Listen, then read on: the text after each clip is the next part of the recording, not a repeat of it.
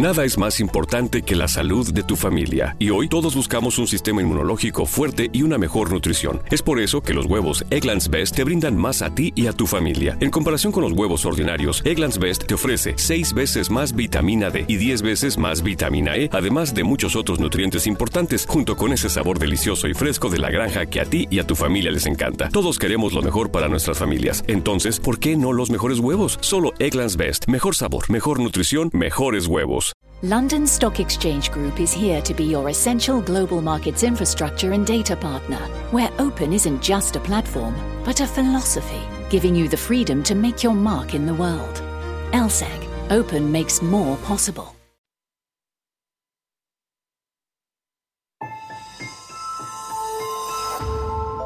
Durante años, se pensó que el Yeti vivía en los Himalayas. ¡Bienvenidos al Himalaya! Hoy, después de una extensiva investigación, sabemos que no es así. El Yeti está en México. Y este es su espacio. Yo, check this out.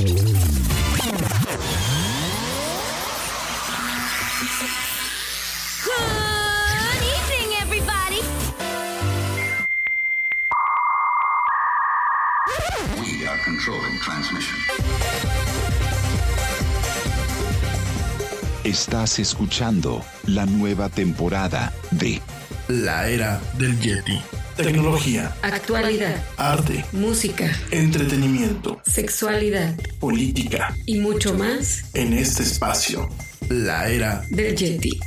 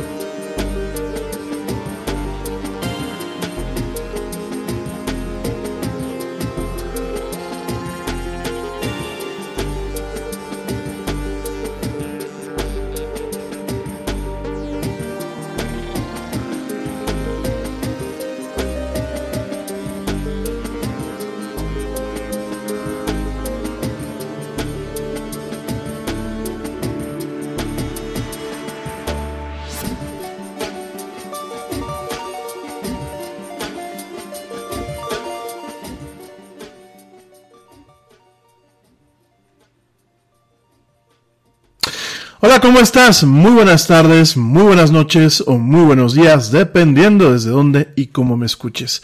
Como siempre, te doy la más cálida, la más cordial y la más sincera bienvenidas a esto que es la era del Yeti.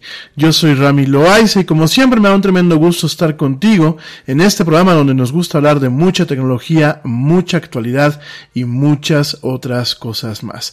Gracias, gracias por acompañarme en vivo este martes 3 de eh, marzo del 2020 en esta misión donde vamos a estar hablando pues un poquito de todo. Es martes de actualidad, sin embargo, bueno, vamos a tocar el, tema de tecnología.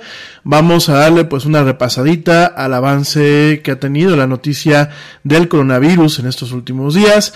Vamos también a estar platicando acerca de eh, hackers, Vamos a decir otra vez, sí, los hackers que tenían chantajeados a Pemex aquí en México, a petróleos mexicanos, pues han cumplido su amenaza y van, bueno, no van, ya publicaron eh, alrededor de más de 5 eh, cinco gigabytes de datos, de datos sensibles de la paraestatal mexicana. Quizás a ti que me escuchas desde otros países te preguntes, bueno, ¿esto qué es relevante con lo que yo, que vivo en España, o que vivo en Colombia, o que vivo en Chile, o que vivo en alguno de los países donde me escuchas, ¿cómo puede ser relevante? Porque la amenaza, la amenaza digital que lo hemos platicado a lo largo de muchos programas, es una amenaza que es latente. Y aparentemente, o más bien, de acuerdo a lo que estamos viendo, ningún gobierno a nivel internacional está realmente preparado para hacerle frente a la realidad digital que estamos viviendo hoy en día. Vamos a estar platicando, bueno, pues un poquito de este tema. Vamos a tocar ligeramente y con un comentario pues un poco eh, rápido el tema de las elecciones en los Estados Unidos. Ahorita estamos en el proceso de elección del candidato demócrata que bueno pues se las verá contra Donald Trump en noviembre. Hoy es lo que se le conoce como el super martes en donde pues eh, se busca que un número de delegados porque hay que recordar que los Estados Unidos operan bajo un eh, modelo democrático de eh, lo que se le conoce como colegio electoral. Eh, hay muchos críticos al sistema, hay mucha gente que opina que el colegio electoral eh, debería de erradicarse y pasar a un modelo de democracia directa. Hay algunos otros que dicen que bueno, pues son un método de salvaguardas. En fin, no vamos a tocar, el día de hoy no vamos a tocar ese tema como tal, ya conforme nos aproximemos a las elecciones en noviembre, haremos algunos programas especiales, sin embargo no está de más pues platicar un poquito acerca de lo que está en juego del lado demócrata el día de hoy. Vamos a estar platicando de eso muy, muy someramente, vamos a, a estar platicando, bueno pues acerca de algunas particularidades en torno a eh, el calentamiento eh, global. Por ahí eh, este año, pues no, el año pasado, más bien en el 2019, nos encontramos con unas situaciones, por ejemplo, Moscú, como tal, la ciudad de Moscú no tuvo un invierno, un invierno formal el año pasado y lo que llevamos de este año. Vamos a platicando también, bueno, pues un poquito acerca de los efectos que algunos científicos pues están proyectando en las siguientes décadas en torno a lo que es el coronavirus. Y bueno, vamos a platicando detalles por ahí. El tema del descubrimiento de una pequeña luna que ya se comentó la semana pasada en algunos medios noticiosos. Nosotros ya investigamos un poquito y lo vamos a tocar pues el tema eh, rápidamente. Y vamos a estar platicando pues de algunas eh, peculiaridades, algunas cosas de actualidad del día de hoy. Esto eh, hoy martes, mañana, bueno, tenemos la parte de tecnología, el programa totalmente centrado en tecnología. El jueves para mañana estamos todavía viendo eh, si nos dedicamos a platicar de un solamente un tema o bien eh, manejamos varios temas eh, en el formato y el jueves pues es el tema de entretenimiento. También a ti que me estás escuchando te recuerdo que el viernes, bueno, te, no te recuerdo, te comento que el viernes fui invitado una vez más al programa Mamás SOS con Sara Rocha Rubalcaba, que bueno, pues ya estuvimos hace un, mes, un mes y cachito estuvimos por ahí. Ahora nos vuelven a invitar, vamos de seguridad digital para papás e hijos el próximo viernes en este programa. Y bueno, eh, particularmente después vamos a tocar algunos temas la próxima semana, el miércoles, sobre este tema de seguridad digital. Y te recuerdo, te recuerdo, digo, van a hacer, vas, vas a decir, ya se está pusiendo publicidad del Yeti, pero pues se vale. Te recuerdo que si en algún momento eh, tú quieres que en tu escuela, en la escuela de tus hijos, se hagan talleres para padres y para, eh, para niños y realmente cubrir todo el espectro, porque pues lo que se platica en un programa de radio, en un programa de televisión, pues eh, al final del día se queda corto, ¿no? Realmente eh, tenemos ya talleres desarrollados que hemos estado llevando pues a cabo en diferentes escuelas. Si tienes algún interés, ponte en contacto conmigo a través de la página de la era del Yeti para poderte mandar más información. No importa en qué parte eh, de México estés, obviamente pues ya sería cuestión de, ahí de alinearnos.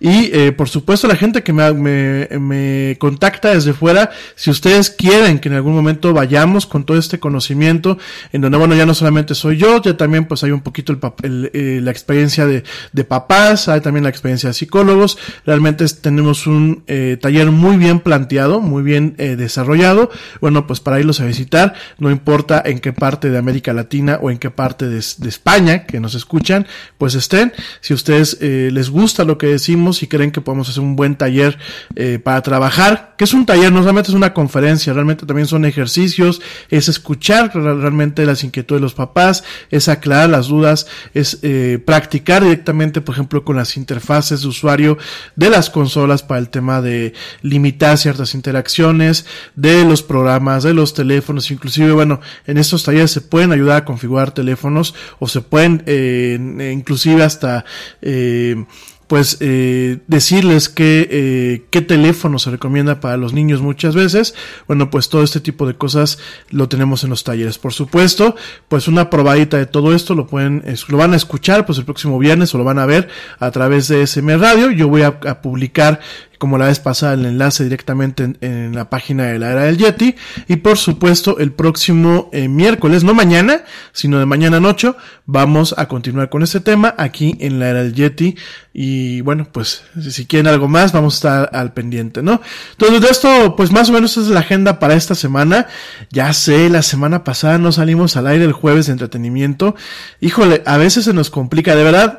Eh, eh, yo admiro muchísimo a los youtubers que suben videos todos los días, los admiro, porque de verdad es una chamba, es un compromiso muy muy duro, sobre todo producir un video pues es mucho más eh, difícil que producir a lo mejor eh, un programa en vivo como este y al final del día pues un podcast. A veces se nos complica, sobre todo cuando tenemos pues chamba, chamba adicional por otras partes. A veces me, ustedes me dicen, oye, pero es que este, de plano nos olvidas, no, no me olvido de ustedes, es un tema de trabajo, de verdad estoy buscando la forma de que a lo mejor en algún momento, como siempre lo hemos platicado, porque yo sé que hay en interés, pues podamos eh, darle un poquito más de peso a este programa, obviamente, perdón que lo diga, no me estoy echando a las vías del tren, eh, desafortunada, afortunadamente y desafortunadamente pues vivimos en un mundo capitalista y bueno, realmente para que yo le pueda poner un poquito más atención a la del Yeti hay que monetizarlo, ¿no? Ya ustedes me irán ayudando poco a poco. Yo les agradezco siempre que me manden un chorro de mensajes, eh, que no dejan de escucharme, que bueno, pues realmente el, el programa se está escuchando ahorita más, por ejemplo, en plataformas como Spotify.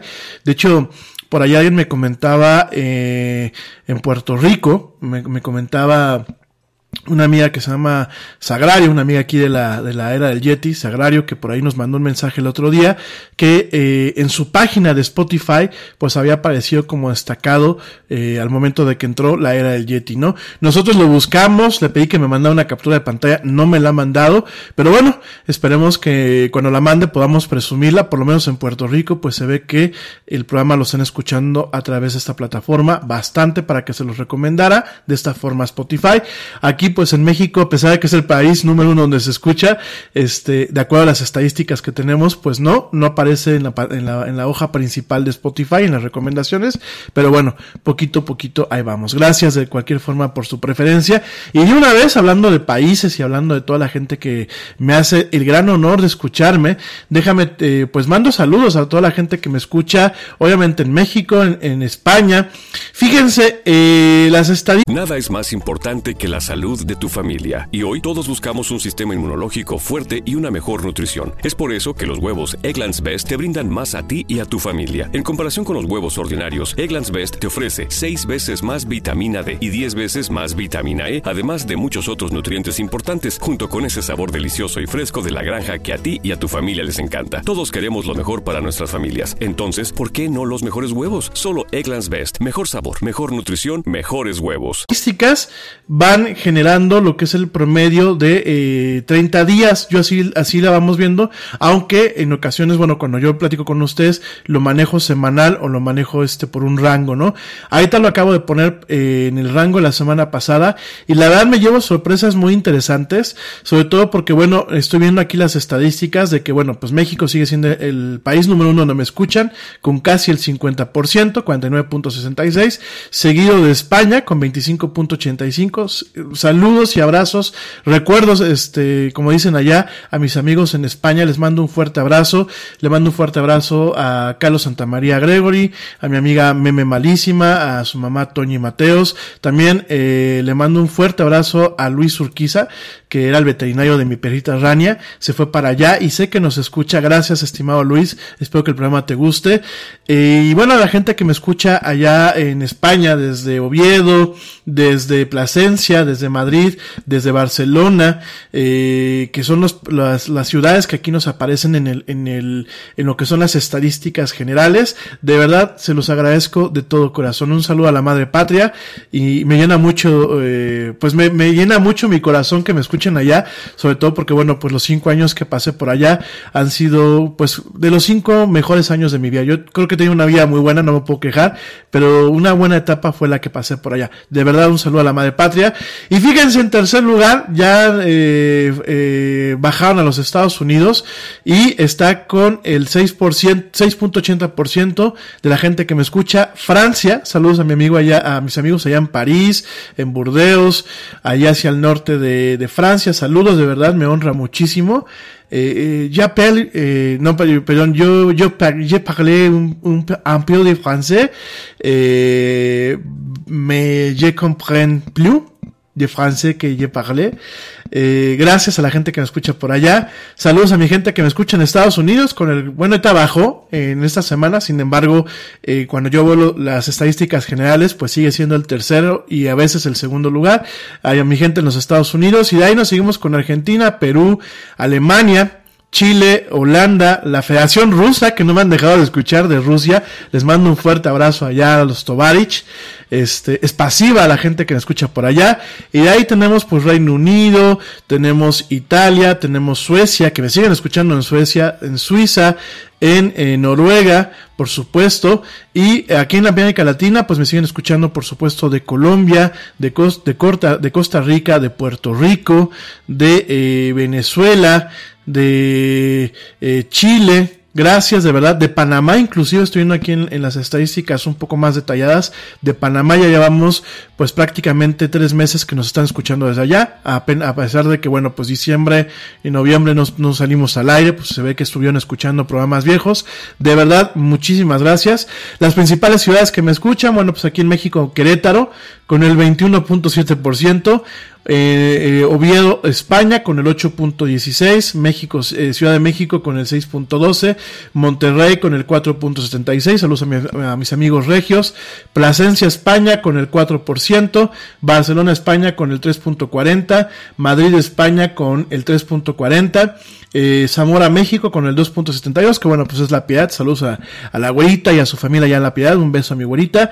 Eh, saludos a San Francisco del Rincón, México, allá por León. Gracias por escucharme por allá con el 2.4%.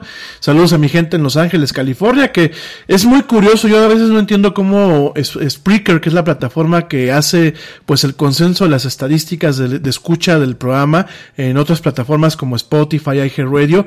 Yo no sé cómo toma el consenso, pero usualmente Los Ángeles es de los primeros lugares de las ciudades. Ahora en esta semana salió con el 2.4%. Y fíjense, me marca otras ciudades que ya cuando bajo el Excel pues ya aparece de una forma un poco más completa con el 41.50%. La verdad es que me parece muy interesante.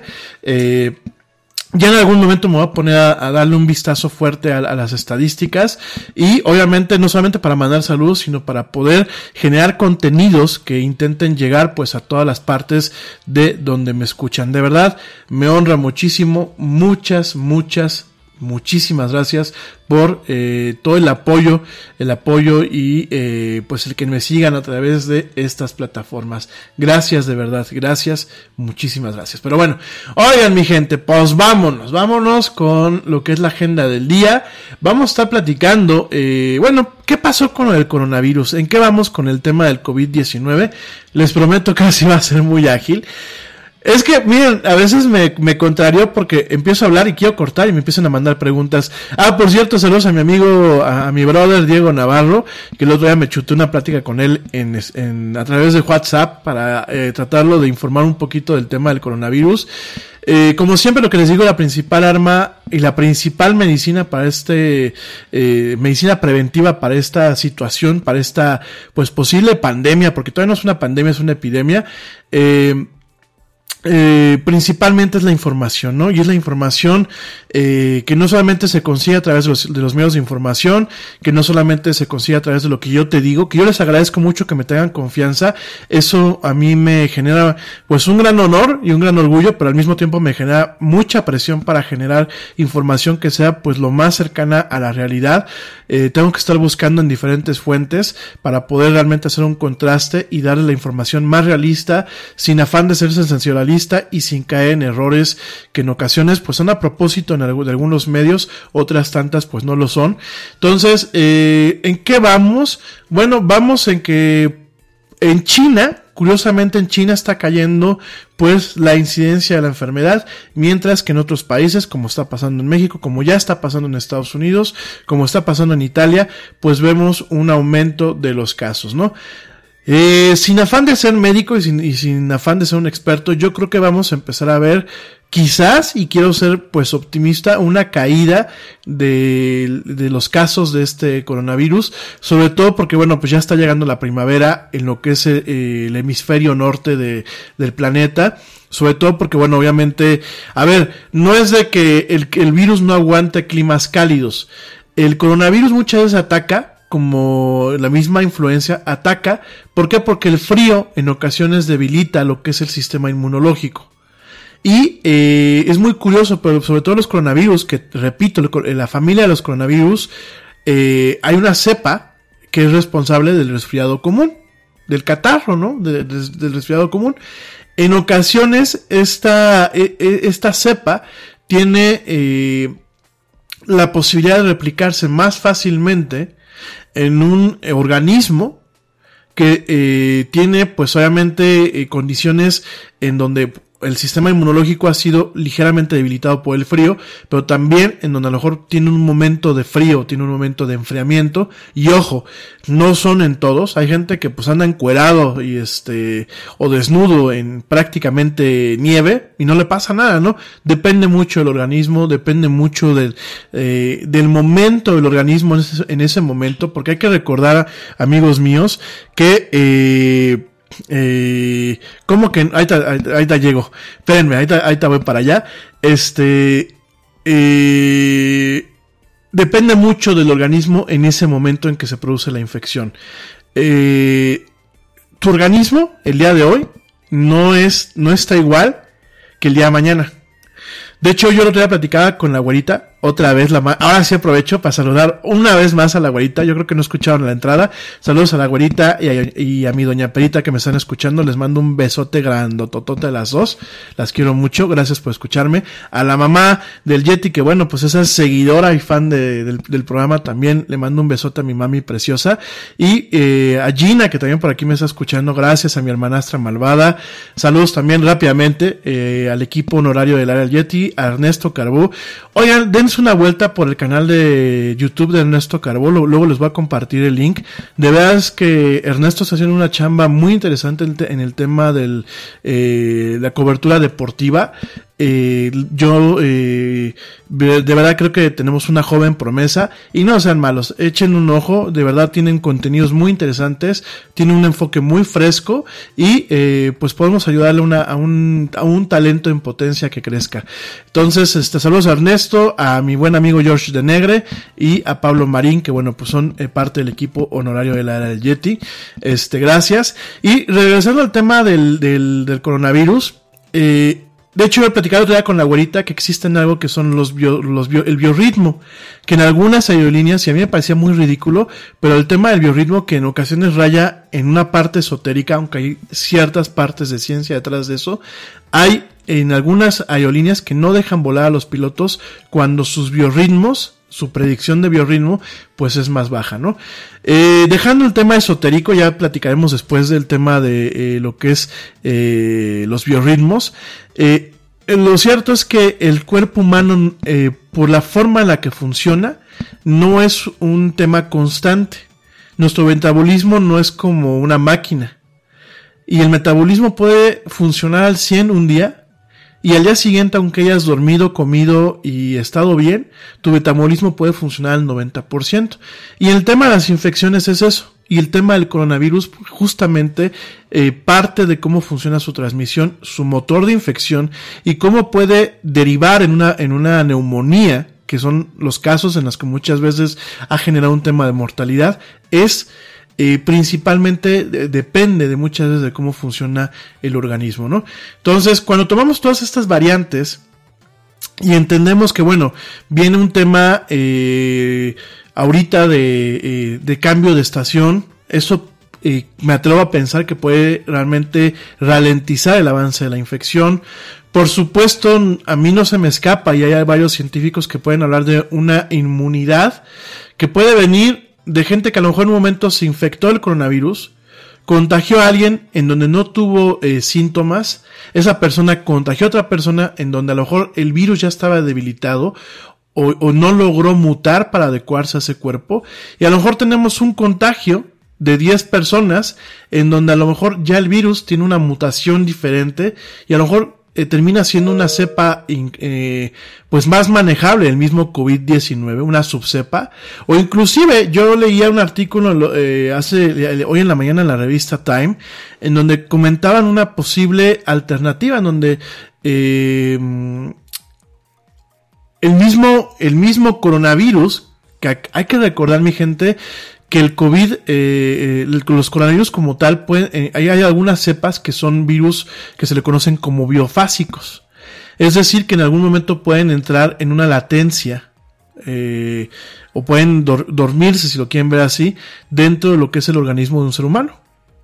¿Qué, ¿Cómo funciona esto? Bueno, el virus puede estar en sangre, pero a lo mejor no, no puede estarse replicando, puede estar ahí, o bien, sencillamente, su ritmo de replicación es ínfimo, de tal forma que no produce síntomas. De hecho, por ahí la semana pasada se comentaba de que habían ciertos casos de COVID-19 en donde el paciente se daba de alta y a lo mejor a las pocas semanas volvía a tener un brote de, COVID, ¿no?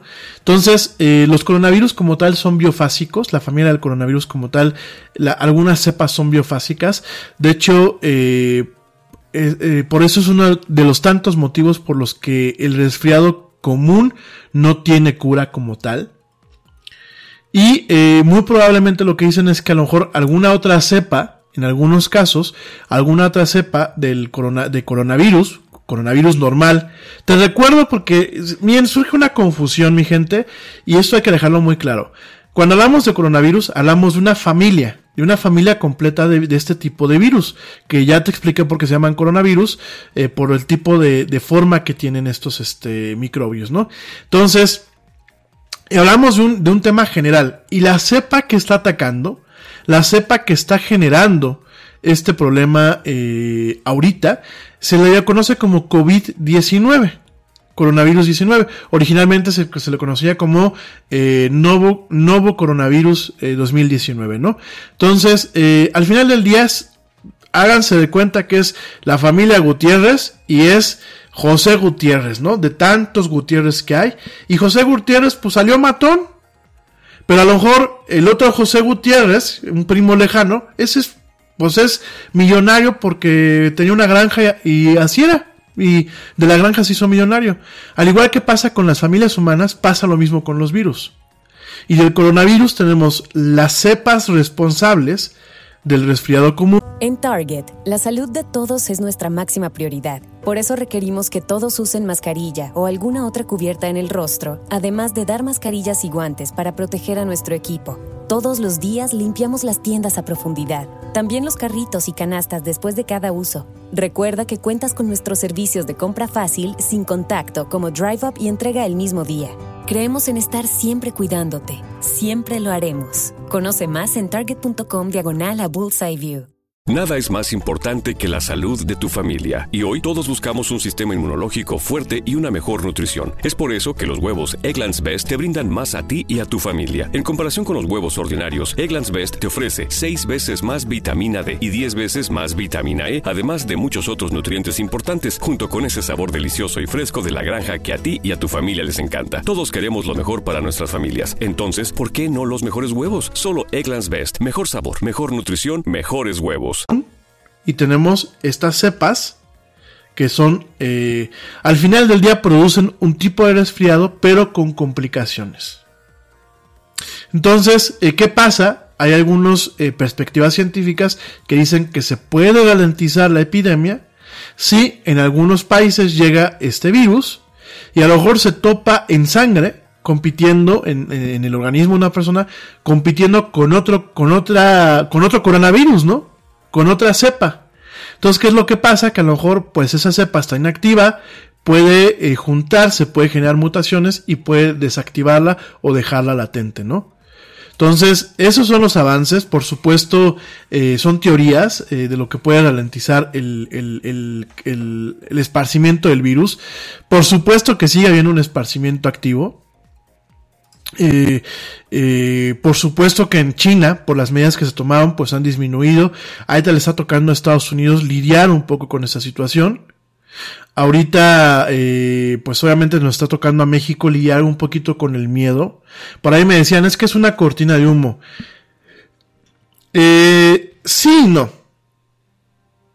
Sí no, porque, porque, no, porque la amenaza es real. Y como somos un mundo globalizado, la amenaza está ahí. Sí, por el, el, el, uso que le pueda dar el gobierno en turno, no solamente en México, sino en cualquier gobierno, para tratar de tapar los, los problemas que tiene, o los medios que eh, trabajan en concordancia con el gobierno para tapar la situación. ¿Cómo se funciona una cortina de humo? Podemos, podemos, pues, miren, en comunicación decimos que no se echan, no se dicen mentiras se manejan las verdades. Y los medios muchas veces lo que hacen es eso. Entonces, a lo mejor tenemos cuatro casos y ya. Y a lo mejor nos quedamos con esos cuatro casos. ¿Cómo se levanta la cortina de humo? Es, sí, ahí están los cuatro casos. Esa es la verdad. Eh, ¿Cómo se levanta esta cortina? Sencillamente te bombardeo por todas partes sobre estos cuatro casos y te empiezo a, decir que puede haber amenazas en ciertos estados o en ciertos lugares o le doy tanta cobertura que me encargo de tapar otros problemas que están ahí. Eso es la cortina de humo. Por supuesto, no significa eh, no significa que no haya un, un una amenaza no significa que haya un problema, pero se puede amplificar, ¿no? Esas son las dos cosas. Eh, muchos de ustedes me han estado preguntando, de hecho ahorita el último mensaje lo acabo de recibir por WhatsApp, eh, ¿qué es exactamente el coronavirus? Amigos, voy a ser muy breve porque ya llevo pues 40 minutos prácticamente hablando de esto, bueno no, 20. Eh, voy a ser muy rápido, ya les expliqué que es una familia que compone cientos de virus. ¿Cuál es lo común de estos eh, microbios, además de la forma, que tienen como una corona? No corona del rey, sino una corona como la corona solar. Tienen como unos, eh, su forma, su, su capa proteica, lo que es la, la, pared del virus, la forma del virus, su membrana tiene eh, pues como unos vellitos, no son vellitos, pero vaya, en el microscopio parecían como vellitos, como, eh, como si fueran rayitos, rayitos de una corona o rayitos de la, de la corona del sol. Por eso se le llama coronavirus. ¿Cuál es lo que tienen en común? que eh, todos causan, o la mayoría causan, eh, fiebre, problemas respiratorios y algunos, y algunos problemas gastrointestinales, ¿no? El coronavirus 2019, el COVID-19, es uno de los siete miembros de, esta familia que infectan humanos.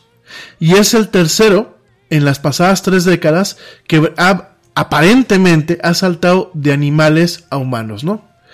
Eh, te recuerdo que este virus se dio, se originó en China en diciembre en la, provincia de Wuhan. De hecho, originalmente se llamaba Wuhan Novo Coronavirus 19. Hasta el momento, pues tenemos una infección de alrededor de 100.000 personas a nivel mundial. Hasta el momento ha matado alrededor de 3.000 personas eh, a nivel mundial. Y al día de hoy, eh, marzo 3, 100 casos han sido reportados en los Estados Unidos y 6 personas han muerto en los Estados Unidos. ¿Por qué te digo Estados Unidos? Porque es el punto de referencia fuera de lo que es China, ¿no? Aquí en México hemos reportado 4 casos y en otros países pues han sido uno o dos casos a lo mucho, ¿no?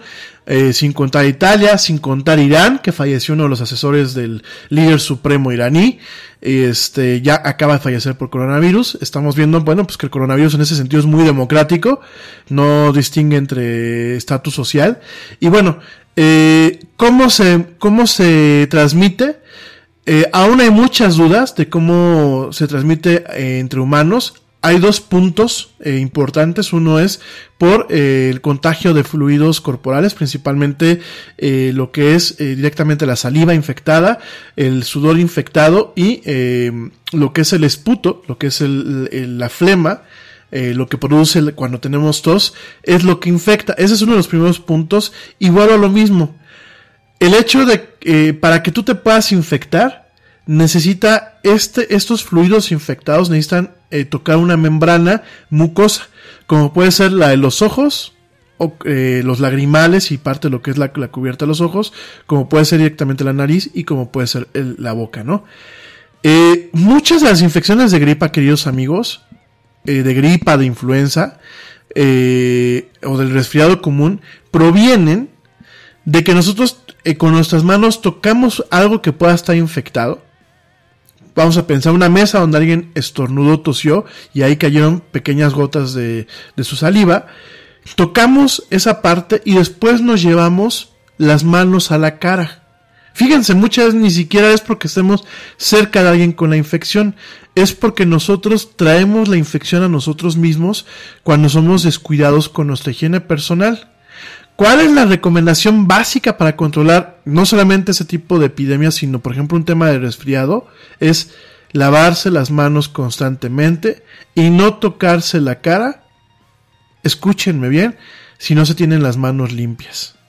Yo sé que muchos tenemos tics y que a veces eso es más difícil, pero tenemos que estar muy conscientes y si tenemos el tic de que a lo mejor nos agarramos la nariz o nos tallamos los ojos o etc., pues entonces hay que mantener una profilaxis adecuada. ¿Qué es esto? Pues estarnos lavando las manos y estar en contacto con el desinfectante, ¿no? Entonces, ese es el primer factor. Y el segundo factor, fíjense, eh, se piensa que a través de las flatulencias también puede eh, transmitirse esta enfermedad de la misma forma. Eh, es un poquito más complejo, ¿no? Porque pues si alguien se echa un pum, como decimos aquí en México, se echa una flatulencia, pues es más difícil, ¿no? Que a lo mejor tú entres en contacto con ese estímulo. Sin embargo, bueno, hay algunos estudios hasta el momento que apuntan a que el virus puede estar eh, o puede sobrevivir en, en las heces del, del, ser humano y puede sobrevivir en lo que es directamente una flatulencia, ¿no? Aún hay muchas interrogantes, aún hay muchas incógnitas y sobre todo con el tema de los virus, queridos amigos, hay que recordar que el virus muta. Entonces una forma de transmisión hoy puede cambiar el día de mañana después de un número de mutaciones, ¿no? Eh, este virus, el COVID-19, eh, o bueno, también se le conoce, miren, el nombre oficial, el nombre oficial eh, del, del, germen como tal, o el nombre público, se llama es COVID-19. El nombre oficial del germen a nivel científico es SARS-CoV-2, eh, ¿no? Que bueno, pues es de alguna forma el, el eh, se describe qué es lo que produce este virus. Porque este virus, más allá del resfriado, produce algo que es el síndrome agudo eh, respiratorio. Entonces, eh, que es muy similar al SARS que vivimos prácticamente hace una década. Entonces, eh, este COVID-19 o SARS-CoV-2, bueno, todavía se sigue multiplicando. Todavía se sigue analizando cómo son sus factores de transmisión. a lo que la OMS, cuál ha sido el llamamiento que ha hecho, es, le dice al mundo, prepárense para la peor, pero esperen lo mejor, ¿no? ¿A qué nos referimos con esto? Es prepárate para una epidemia o prepárate para una pandemia, pero espera lo mejor. ¿Por qué? Prepárate en el sentido de cuídate, de toma tus precauciones, pero espera que no pase a mayores, como se los acabo yo de, comentar, ¿no? Entonces, bueno, eso es un punto. ¿Cuáles son los síntomas particulares de esta cepa? En los casos confirmados, la gente tiene fiebre con una tos seca, eh, en algunas personas pues tenemos un tema de no pueden respirar fácilmente, garganta inflamada y dolor de cabeza. Prácticamente estamos viendo el cuadro, el cuadro clínico de un resfriado común.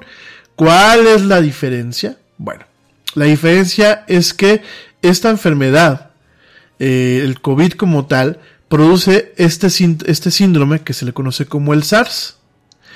Eh, a diferencia de eh, cuando tenemos, miren, el virus como tal no te mata. En este caso lo que, eh, lo que te mata son las complicaciones del virus. Y eso hay que hacer una distinción. No porque a ti te pegue una infección de COVID-19, ya estás condenado a morir. Volvemos a lo mismo, depende mucho de cómo reacciona tu organismo. Aquí lo que vemos es el COVID que te infecta, este coronavirus y tenemos el síndrome, que es lo que ha estado matando a la gente, que se le conoce como SARS. El SARS es muy similar a la enfermedad que en aquel momento eh, se provocó hace unos años y el SARS lo que produce es un tipo de neumonía que no responde fácilmente a los antibióticos y que termina matando a la gente. En muchos casos con algunas enfermedades ya, eh, ya preexistentes o con algunas situaciones de salud ya preexistentes, en otras tantas no. Aquí pues realmente depende del organismo, ¿no?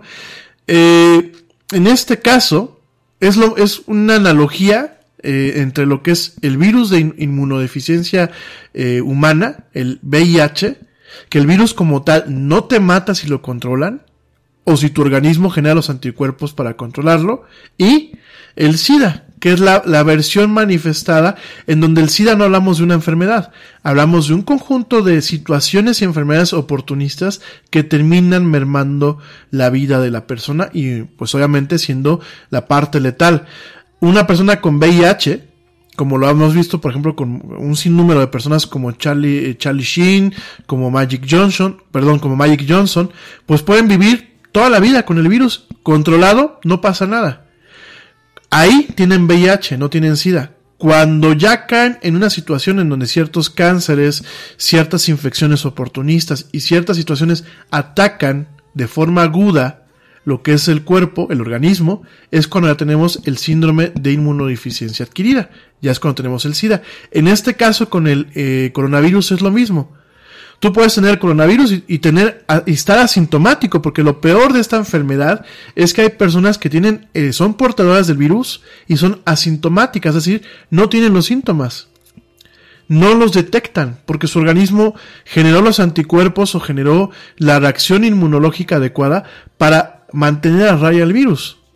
Sin embargo, el hecho de que a ellos no les afecte no significa que no sean contagiosos. Que ese es uno de los retos para parar la epidemia. Y cuando es cuando mata, cuando a lo mejor eh, no existieron las condiciones para que el cuerpo luchara contra este virus, o reaccionar de una forma adecuada contra este virus y se cae en lo que es el SARS, ¿no? El SARS que es este síndrome agudo respiratorio, ¿no?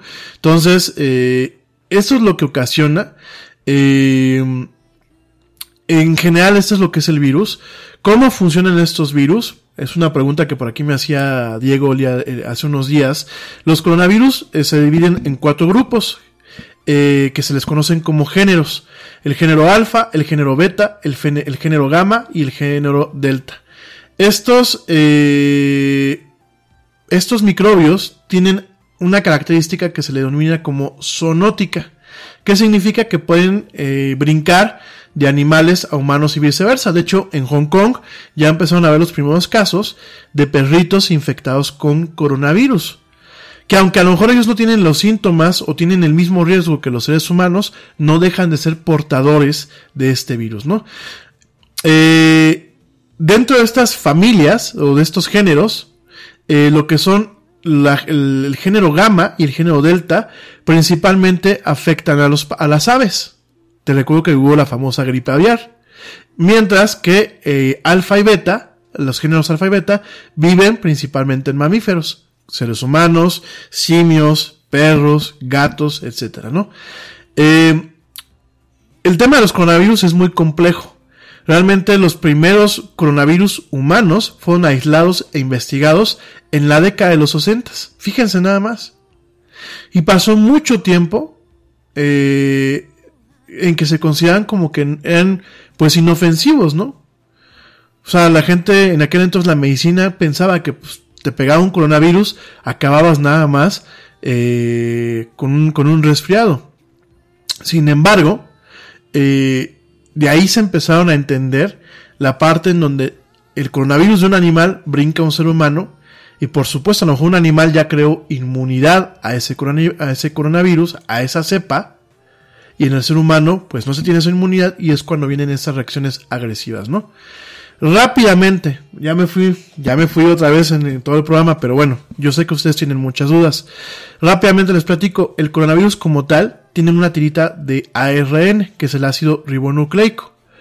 Este material eh, está rodeado de una membrana con algunas proteínas, pues como como picudas o como filosas o como vellosas, que es lo que pues parecen como si fueran los piquitos de la corona. Por eso se le conoce como coronavirus. Cuando este virus entra en el cuerpo humano, lo platicé hace como tres semanas, pero lo vuelvo a platicar rápidamente, cuando este virus entra en el ser humano, estas eh, coronitas, estos piquitos de la coronita, se pegan a las, a las células eh, huésped, porque hay que, perdón, anfitrión, porque hay que recordar que un virus como tal no se puede replicar a sí mismo. Hay algunos casos, pero la mayoría de los virus requieren de una célula anfitriona para poderse replicar. Entonces estas, estas células se pegan eh, a las, estos virus, perdón, se pegan, que aparte les recuerdo que los virus son más chiquitos que una célula. Estos virus se pegan directamente a la célula y lo que hacen es inyectar este, este ARN, que no es ADN, mi gente, no lo confundamos. El ADN tiene dos cadenas, es una cadena doble. El ARN es una cadena simple. Ya después vamos a entrar en detalles, ¿no? Pero este filito, este listoncito, lo inyectan en el núcleo de la célula y lo que hace es que la célula dice, en vez de fabricar o en vez de cumplir con su función de la célula, que principalmente son células epiteliales o células de, eh, de las mucosas, lo que hacen es, en vez de, operar normalmente con este código, con este código viral, con esta, este hilito, la, la célula empieza a utilizar sus fábricas para fabricar más virus. Y hacen más virus. Y así es como viene la infección. Entonces, eh, la severidad de esta infección depende en varios factores, ¿no? Una es en qué parte del, cuerpo este virus se pega. Eh, principalmente, pues el coronavirus que, produce el resfriado, como te lo acabo de comentar, se, pega a lo que es el tracto respiratorio, como lo es la, garganta, la nariz, eh, las mucosas de los ojos, etcétera, y eh, por ejemplo, el MERS y algunas versiones del SARS, que son estas, estos síndromes más agudas o estos coronavirus más agudos, se suelen pegar a una proteína que se encuentra en la parte respiratoria baja, en todo lo que es los bronquios, donde es directamente los pulmones, los alveolos, y en parte del tracto gastrointestinal, ¿no? En algunos casos de coronavirus más extremos, fíjense nada más, han podido provocar falla renal. Fíjense nada más. Pero la mayoría de los coronavirus eh, que nos pegan a los humanos suelen ser inofensivos, salvo, salvo estas cepas que son las que nos están atacando, ¿no? Entonces, este, por favor, mi gente, si ustedes quieren compartir este audio, para no volver a explicar cada programa, compártanlo con quien ustedes consideren. Igual yo les, yo siempre lo que hago es en la página de la del Yeti, les comparto algunos vínculos. Algunos de ustedes me han quejado, se han quejado de que es información en inglés. Créanme que yo a veces busco información en español y no quiero ser malinchista con, con la lengua española. De verdad es que tenemos una lengua hermosa, pero muchas veces la información más completa y más dedicada la he encontrado en inglés. Yo les ofrezco una disculpa, es la información que comparto para si ustedes quieren pues darle un vistazo a mis fuentes, puedan asegurarse que les estoy dando una información adecuada. También les agradezco la confianza, la que pues directamente la gente que cree que, que escucha y que se queda con lo que yo les digo y eh, de verdad, para no tener que estar repitiendo esta misma explicación cada programa, yo sé que muchos eh, no lo descargan. Chequense el primer programa del año o el segundo programa del año que fue donde expliqué todo el tema de los virus y cómo funciona y fue prácticamente un programa especial. Échenle un ojo a ese programa y a este programa que volví a explicar qué es lo del coronavirus para no tener que repetirlo cada programa, ¿no? Si lo quieren compartir, si se quedan con las ganas, etc. o lo quieren volver a escuchar para compararlo con sus propias notas o con sus propias fuentes, pues este programa y fue uno de los de, principio de año. Igual lo vamos a estar compartiendo aquí en las páginas, ¿no? Entonces, ¿cómo va? Pues la epidemia sigue siendo una epidemia, no se ha vuelto una pandemia, a pesar de que, bueno, a veces los medios no nos, nos equivocamos y le damos un, un, un aspecto diferente. Eh, son dos cosas totalmente eh, distintas. La pandemia es mucho más generalizada y más mortal. La epidemia pues es todavía un poco más focalizada. Y eh, empezamos a ver un freno en lo que es China con los brotes. pero empezamos a ver pues un aumento de los casos a nivel mundial. ¿Cuáles han sido pues rápidamente algunos efectos? Me preguntan por aquí que qué tan, qué tan mortal es. Miren, eh, realmente en compara depende, ¿no? En ese tipo de cosas, como decía Einstein, todo es relativo, ¿no? Eh, ¿Qué tan mortal es? Eh, pues realmente al momento, al día de hoy, eh, por ejemplo, hay un estudio de el, diario de medicina de Nueva Inglaterra. Este estudio se publicó hace unos días, el 28 de febrero, la semana pasada. Comentaban, o bueno, ellos presentaban de que el índice de mortalidad es del 1.4%. Eh, esto en base, bueno, pues algunas cifras que los chinos eh, encontraron en base al análisis que han hecho. Eh, la edad media de los pacientes es de 47 años. La mayoría, el 58.1% eran hombres, era de, de, sexo masculino. ¿Y qué representa esto? Pues solamente hay un tema de mortalidad, ¿no?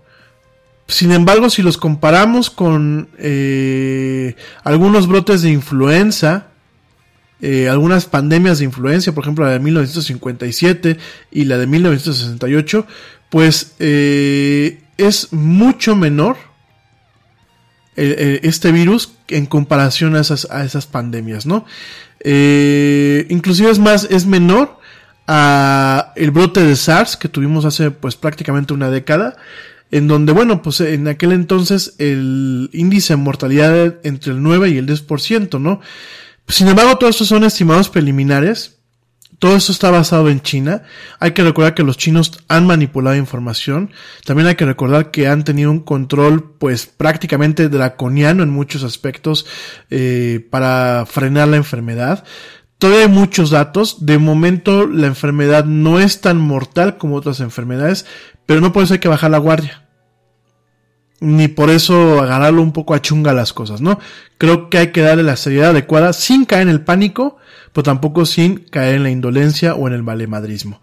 Entonces, bueno, eh, efectos que han habido, pues de entrada eh, Google canceló su conferencia de desarrolladores I.O., de, eh, por las preocupaciones en torno al coronavirus. De hecho, bueno, pues Google está recomendando a mucha gente, al igual que Twitter, que trabajen desde su casa, que eviten viajar, que eviten tener contacto con eh, lugares muy concurridos. Eh, el evento que iba a ser del 12 al 14 de mayo por precaución fue cancelado. De hecho, bueno, pues eh, comenta un portavoz de eh, Google que eh, en las próximas semanas van a explorar otras formas de evolucionar este evento de Google I.O. para conectar con las personas, para conectar con los desarrolladores. a pesar de que se cancela el evento de desarrollo. Es una de estas conferencias mundiales en donde asisten pues miles de gentes. Entonces se está cancelando para, para evitar algunos problemas. Eh, eso fue, bueno, una de las primeras notas. Por supuesto, se canceló eh, o se está posponiendo, todavía no es una cancelación oficial, sin embargo se está eh, posponiendo lo que es el GDC, que es el Gamers Developers Conference, eh, un evento bastante importante para los desarrolladores de videojuegos, donde usualmente empresas como Microsoft, como Nintendo, como Sony, pues presentan eh, sus últimos juegos, sus últimos avances. Este Games Developers Conference, que se iba a llevar a cabo del 16 al 20 de marzo en San Francisco, California, que bueno, pues a lo largo de varios años hemos hecho la cobertura de este evento, pues directamente se está eh, posponiendo no hay una cancelación oficial. De hecho, bueno, pues los portavoces comentan que eh, tras pasar el último año preparando el show con nuestro comité, voceros, exhibidores y socios del evento, realmente estamos decepcionados por no poder recibirlos por el momento. Sin embargo, después de consultarnos detenidamente con nuestros socios en la industria del desarrollo de videojuegos y en la comunidad global, hemos tomado la difícil decisión de posponer la Game Developers Conference de marzo, ¿no? Entonces, bueno, se comenta que va a haber un, trabajo con los aliados para finalizar los detalles y eh, compartir más información de los planes en las próximas semanas. Eh, algunas fuentes apuntan a que la GDC se va a llevar a cabo en, verano, por ahí los meses de junio, julio y agosto. Algunas otras personas dicen que bueno, se va a cancelar hasta el año que viene. Y eh, tanto PlayStation como Facebook anunciaron que no participarían en esta GDC. Y eh, Xbox, lo que es Microsoft, también comentó el 27 de febrero, la semana pasada, que no estaría asistiendo a este evento, ¿no? Entonces, bueno, estos son los efectos que estamos viendo ahorita. La semana pasada, pues vimos a, los mercados desplomados y con mucha preocupación. ¿Cómo se incentivó eh, que los mercados amanecían de mejor humor esta semana? Muy fácil. Primero, en Estados Unidos la Fed, que es la Reserva Federal eh, del Tesoro, eh, aumentó eh, alrededor de 0.5 a lo que son las tasas de interés, aumentó la, la 0.5 la tasa de interés global para dar cierta certidumbre. Asimismo, bueno, el gobierno de Estados Unidos comunicó ciertas eh, medidas, eh, pues un tanto extremas para garantizar de que la economía no se pararía por el tema del coronavirus. Eso por un lado. Eh, en otros países, bueno, pues principalmente la acción de sus gobiernos ha sido la que ha dado cierta certidumbre a los inversionistas y, por supuesto, eh, pues también han habido algunos incentivos, sobre todo en los bonos, en los bonos de las deudas soberanas de los países, en donde pues estos bonos pagarán más eh, para compensar el riesgo de eh, economías que puedan tambalearse en algún momento por los efectos de este coronavirus, ¿no? Entonces, bueno, pues esto es lo que nos está tocando. Estos son los efectos que estamos viviendo ahorita. Por supuesto, eh, tenemos todavía fabricantes eh, que tienen pues sus plantas pagada, eh, paradas. Eh, por supuesto, pues tenemos algunas situaciones, por ejemplo, como la de Apple, que bueno, dice Apple que probablemente a finales de marzo pueda retomar su, perdón, su producción normal. Tenemos muchas cosas que bueno, ya estaremos cubriendo en los siguientes días sobre esta información del COVID-19, este brotes, esta enfermedad que bueno, pues está ahorita siendo y sigue siendo lo que es, perdón, sigue siendo un problema a nivel mundial, ¿no? Eh, países con principales eh, números de infecciones, China, Italia, Corea del Sur e Irán. Actualmente Estados Unidos tiene pues eh, ya algunas regiones, sobre todo en el estado de Washington, en donde se han dado más estos casos y donde se reportó la primera muerte. México, bueno, pues tenemos tres, cuatro casos, parece ser que uno ya lo dieron de alta. Perdón, y en general, no, no se preocupen, no tengo, no, no me está dando nada, no me está dando el telele.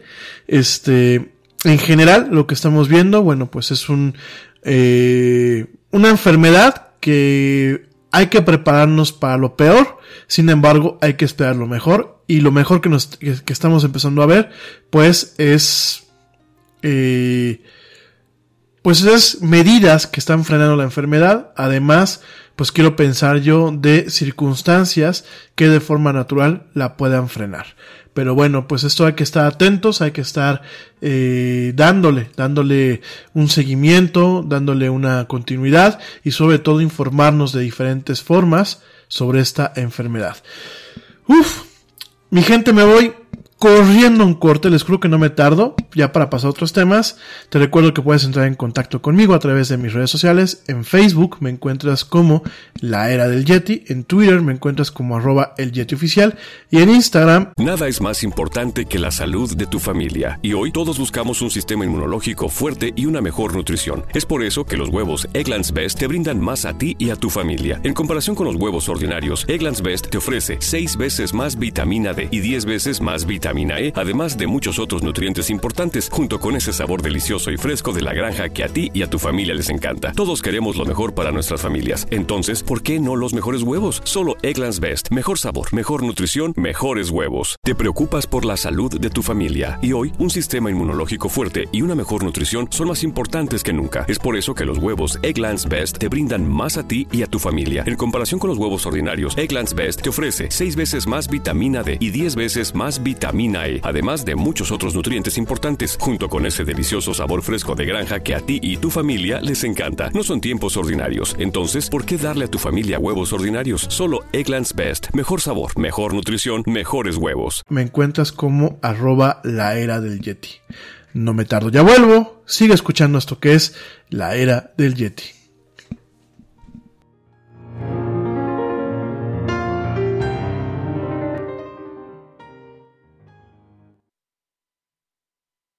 Yo, check this out. Este corte también es moderno. No te vayas.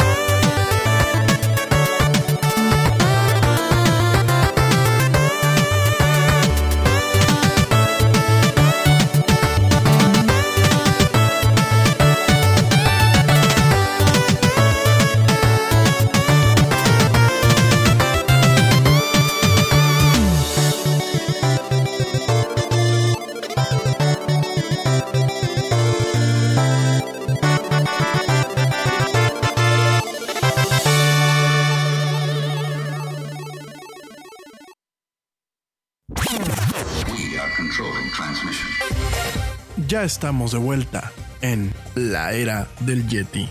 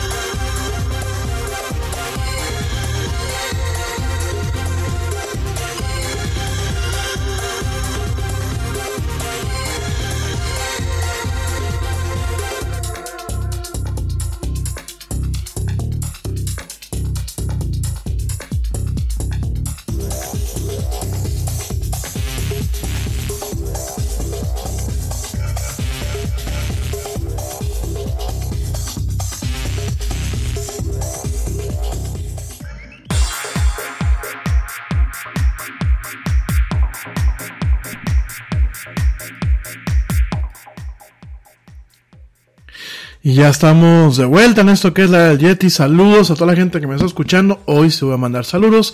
Voy a mandar al principio del programa, pero bueno, voy a mandar saludos a Rocío Alzamora, a Paola Tello, a Fabiola Díaz, a Carlos eh, Medina. Saludos también a Daniel Tiburcio, a, ben, a Recendis, a Alexia García, Juan Sarabia, a Michelle Ramos, a eh, eh, Yatsiri Rodríguez, perdón, a Gabriela Ávila. no, no, no, no estoy tosiendo en chino, eh, para que no se me asusten. Este, a Manuel eh, Pantoja, saludos a eh, Luis Carlos eh, Ojeda, a Abraham Ibáñez, a Luisa Sánchez, a Damaris Córdoba, a Esteban Loza, a Dante Castillo, a Miguel Ubense, a Juan Carlos Valdés, Juan Carlos Romo, a Tania Jaro, a Luis Enrique eh, Castañeda y por último a eh,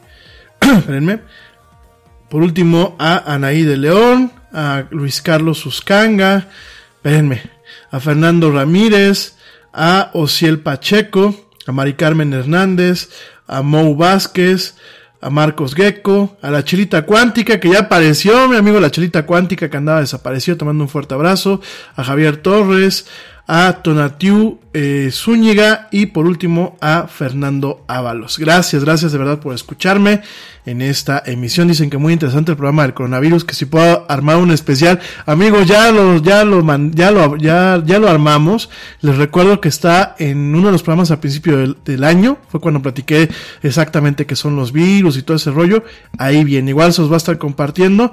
E igual, bueno, pues espero que este programa les sirva como punto de referencia. Bueno.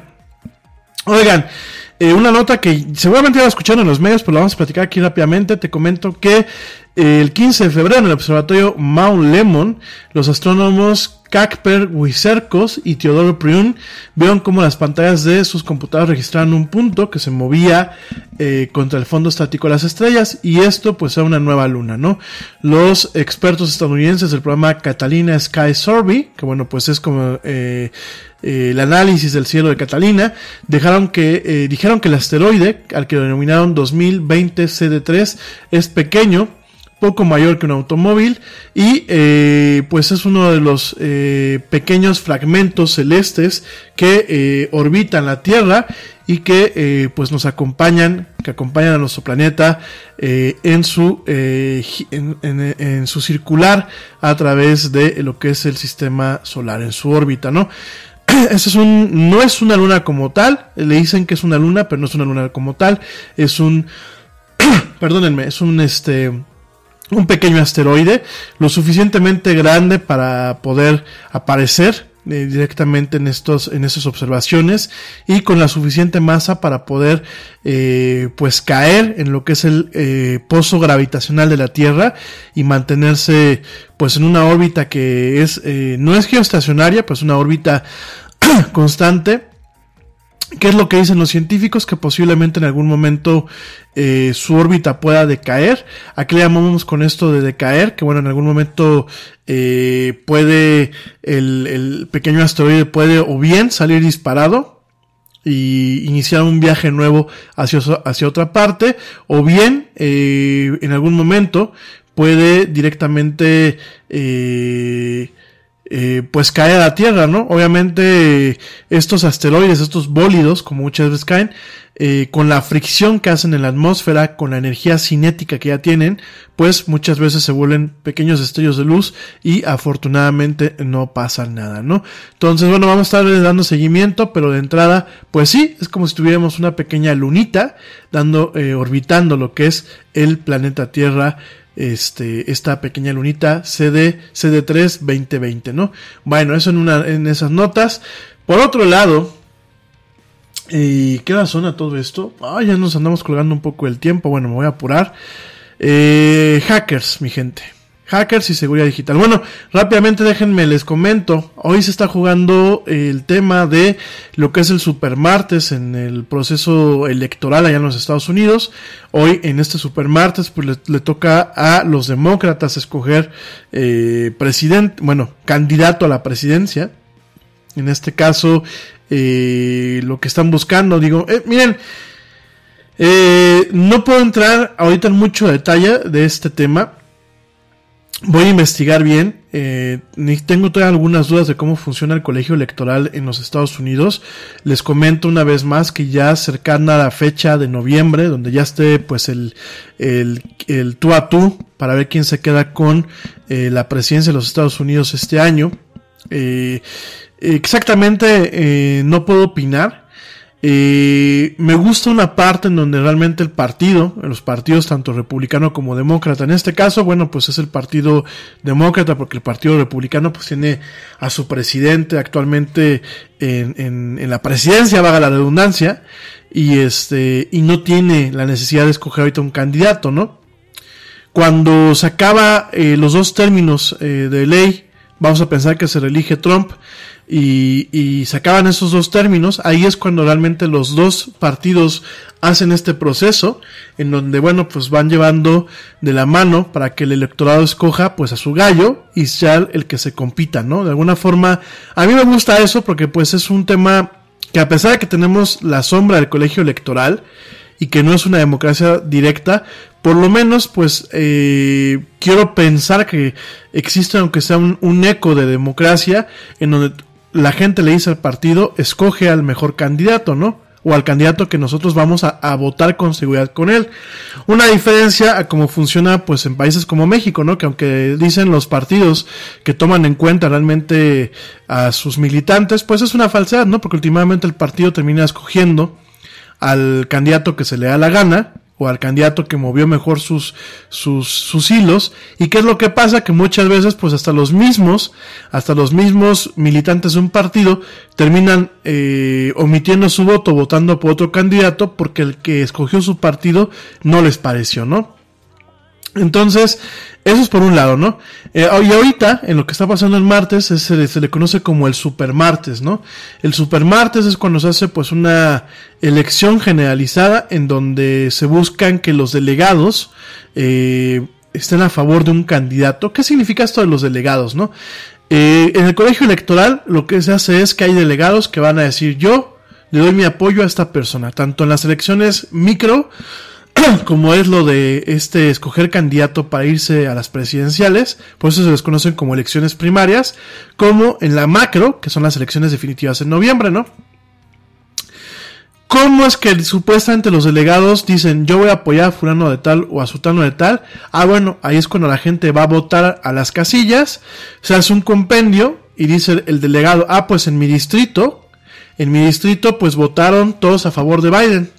Entonces, pues yo, yo delegado de este distrito, me voy a favor de Biden, ¿no? O sea, yo mi voto, mi voto útil, porque últimamente el que cuenta es el voto del delegado, mi voto útil va a ser eh, a favor de, esta persona, porque mis, mi, por eso se les dicen que son delegados, porque mi, la gente a la que yo estoy delegando, votó a favor de, de X o Y persona, ¿no?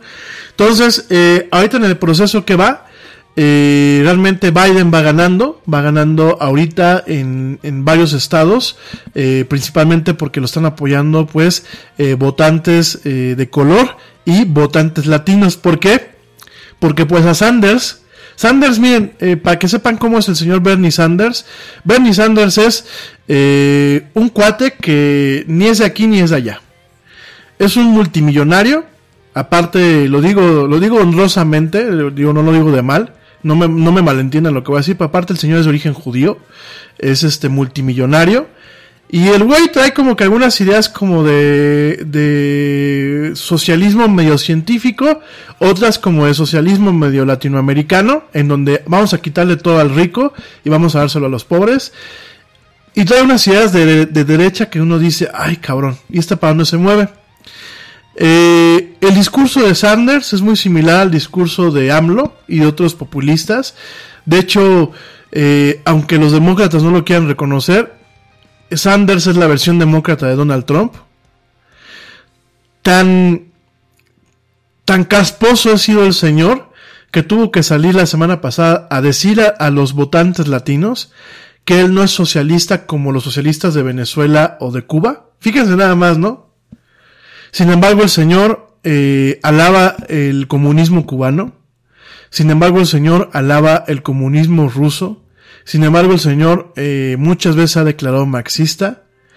Eh, bueno, el señor es el peje versión gringa. Digo, Trump es el peje versión gringa, pero al menos Trump eh, no le ha hecho tanto daño a su país, ¿no? Se ha puesto de bravucón con todo el mundo, pero miren, la economía funciona, ha hecho algunas cosas buenas, renegoció el Tratado de Libre Comercio en Norteamérica a favor de su país, eh, nos dio la píldora a los mexicanos, al peje le jala la correa y pues el, el peje se tiene que poner al tiro. Y el señor Sanders es el peje. Háganse de cuenta, es la versión norteamericana, así viejito, amargado, medio atrasado, este, eh, comunistoide, para lo que le conviene, pero eso sí, pues, es, es, que fíjense que los populistas así son muy chistosos, ¿no? Porque quieren empobrecer a medio mundo, pero ellos no. O sea, ellos viven como magnates y el señor Sanders es la, es la prueba de ello. El señor es multimillonario, pero él quiere quitarle el dinero a los ricos para dárselo a los pobres, ¿no? Y no se trata de eso. Ese mito de la distribución de la riqueza me parece lo más absurdo, me parece la salida del mediocre, me parece la salida del huevón, me parece la salida de lo que yo comentaba el otro día, ¿no? Los pueblos latinoamericanos que somos victimistas, que somos este, que queremos que el gobierno nos arregle todo, toda nuestra vida. Eh, bueno, no voy a caer en estos temas, ¿no? Entonces el señor Sanders, si ganara el señor Sanders esta noche, y realmente se confirmara que él queda como el candidato demócrata, tengan por seguro que hasta los demócratas que más oyen a Trump van a querer votar por este, por Trump. ¿Por qué? Por sencillamente porque Trump le va a dar una continuidad a la, economía, cosa que este señor, pues con sus ideas eh, comunistoides y social, socialistoides y de izquierda retrasada, este, pues tiene, ¿no? ¿Cómo van? A esta hora, pues, Biden va ganando eh, con el 60% en Alabama, eh, va ganando con el 25% en Arkansas, va ganando con el 36% en... Eh, ah, ¿Esto qué es? Espérenme. Eh, ah, es que no, vienen este, en Maine, perdón, en Maine, va ganando con el 31%, perdón, con el 32% en Massachusetts, con el 35% en Minnesota, con el 36% en... Eh, ah, que es este NC, North Carolina, en Carolina del Norte, con el 31% en Oklahoma, con el 35% en Tennessee, que por cierto Tennessee ha sido azotado por unos tornados, ya mañana lo platicaremos, y va ganando con el 53% en Virginia, fíjense nada más, ¿no?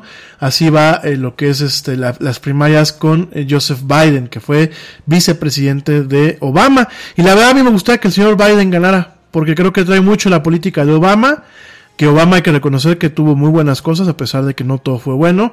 Y eh, para México y para América Latina creo que no sería tan malo, ¿no? Eh, si Bernie Sanders ganara, yo preferiría, bueno, si Bernie Sanders ganara, yo preferiría que ganara Trump. ¿Por qué? Porque Bernie Sanders, pues le va a dar besitos al peje y va a dejar que esto sea eh, Cuba del Norte, ¿no? Venezuela del Norte junto con su país, ¿no?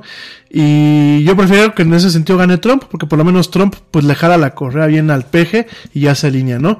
Este, Sanders, ¿dónde va ganando? Va ganando en Colorado con el 39%, va ganando en, eh, en Maine con el 35%, va ganando en Texas con el 30% y va ganando en Vermont, sí, en Vermont con el 50%. Esperemos que pues yo espero que no gane el señor este el señor eh, Sanders. Yo quiero que pues realmente en noviembre haya una competencia justa. Eh, pues que realmente exista la posibilidad de cambiar a Trump. Creo que Trump ha sido un presidente muy nefasto en muchos aspectos. Creo que Biden puede tener la oportunidad de, de tumbarlo. Definitivamente, pues el señor Sanders no. El señor Sanders es un chiste, un, y un mal chiste, el señor Bernie Sanders. Y ya creo que ya tenemos muchos dolores de cabeza el mundo en general con los populistas, como para que, eh, eh, van, o sea, van a cambiar nada más la cara al populista, ¿no? Ya tenemos un populista en la presidencia en la Casa Blanca, que es el señor Trump, para cambiársela por otro populista igual, igual o peor de nefasto que él. Este, pues yo creo que cae la oportunidad al señor Biden, ¿no? Ojalá que, que esta noche gane el señor Biden en estas elecciones primarias, ¿no? Bueno, eso por un lado. Eh, son 1.357 delegados, eh, lo que tienen que, ganar cada uno de ellos. 15 eh, estados de los Estados Unidos se van a, debatir esta noche en el Supermartes, se van a debatir este tema. Quien salga ganador este Supermartes, pues puede ser el virtual candidato a la presidencia. Eh, de los Estados Unidos. Y bueno, ya conforme vayamos llegando a noviembre, explicaré un poquito más con calma estos temas, ¿no?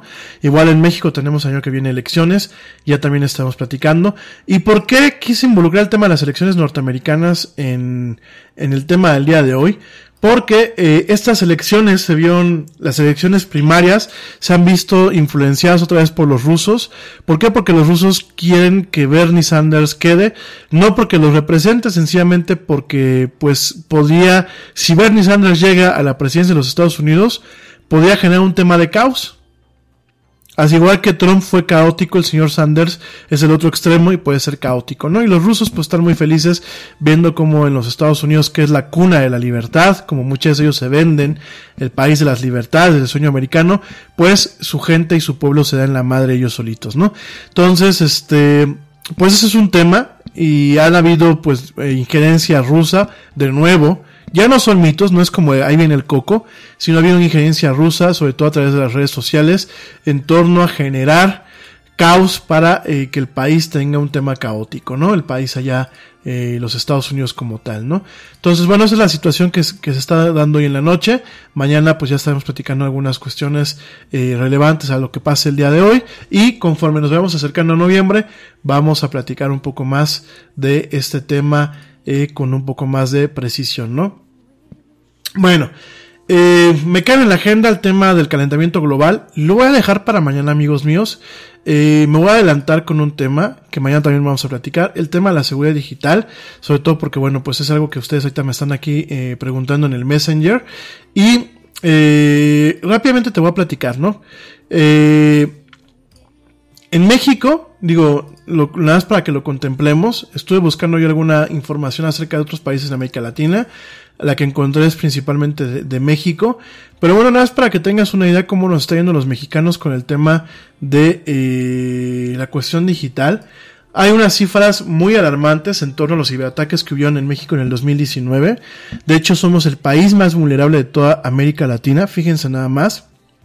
Eh, al respecto, pues, tenemos cifras en donde eh, Eduardo Zamora, director general de Fortinet México, eh, además de que le proporcionó cifras, habló del panorama general de los crímenes digitales, esto ante el medio 1.0, y eh, comentó este señor que tenemos cifras en donde eh, sencillamente, nada más para que te des una idea, en México hubieron 12.8 mil millones de intentos de ataques digitales, lo mismo que equivale a 35 millones de amenazas cada día. Fíjense nada más, 35 millones de amenazas cada día.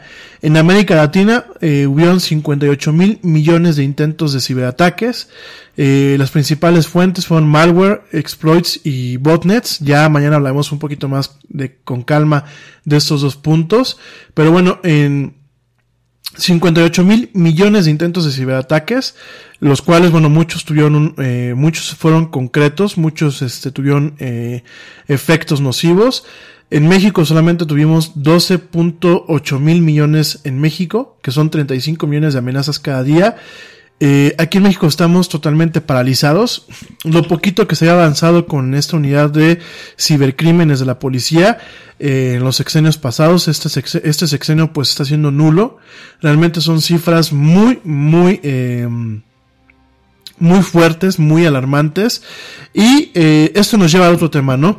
En noviembre del año pasado se reportó que Pemex había sufrido una afectación a nivel nacional por un malware del tipo ransomware. ¿Qué es el ransomware? Lo habíamos platicado. El ransomware es un tipo de software que lo que hace es secuestrar tus archivos de tal forma que tú tienes que pagar un rescate para eh, tener acceso a ellos.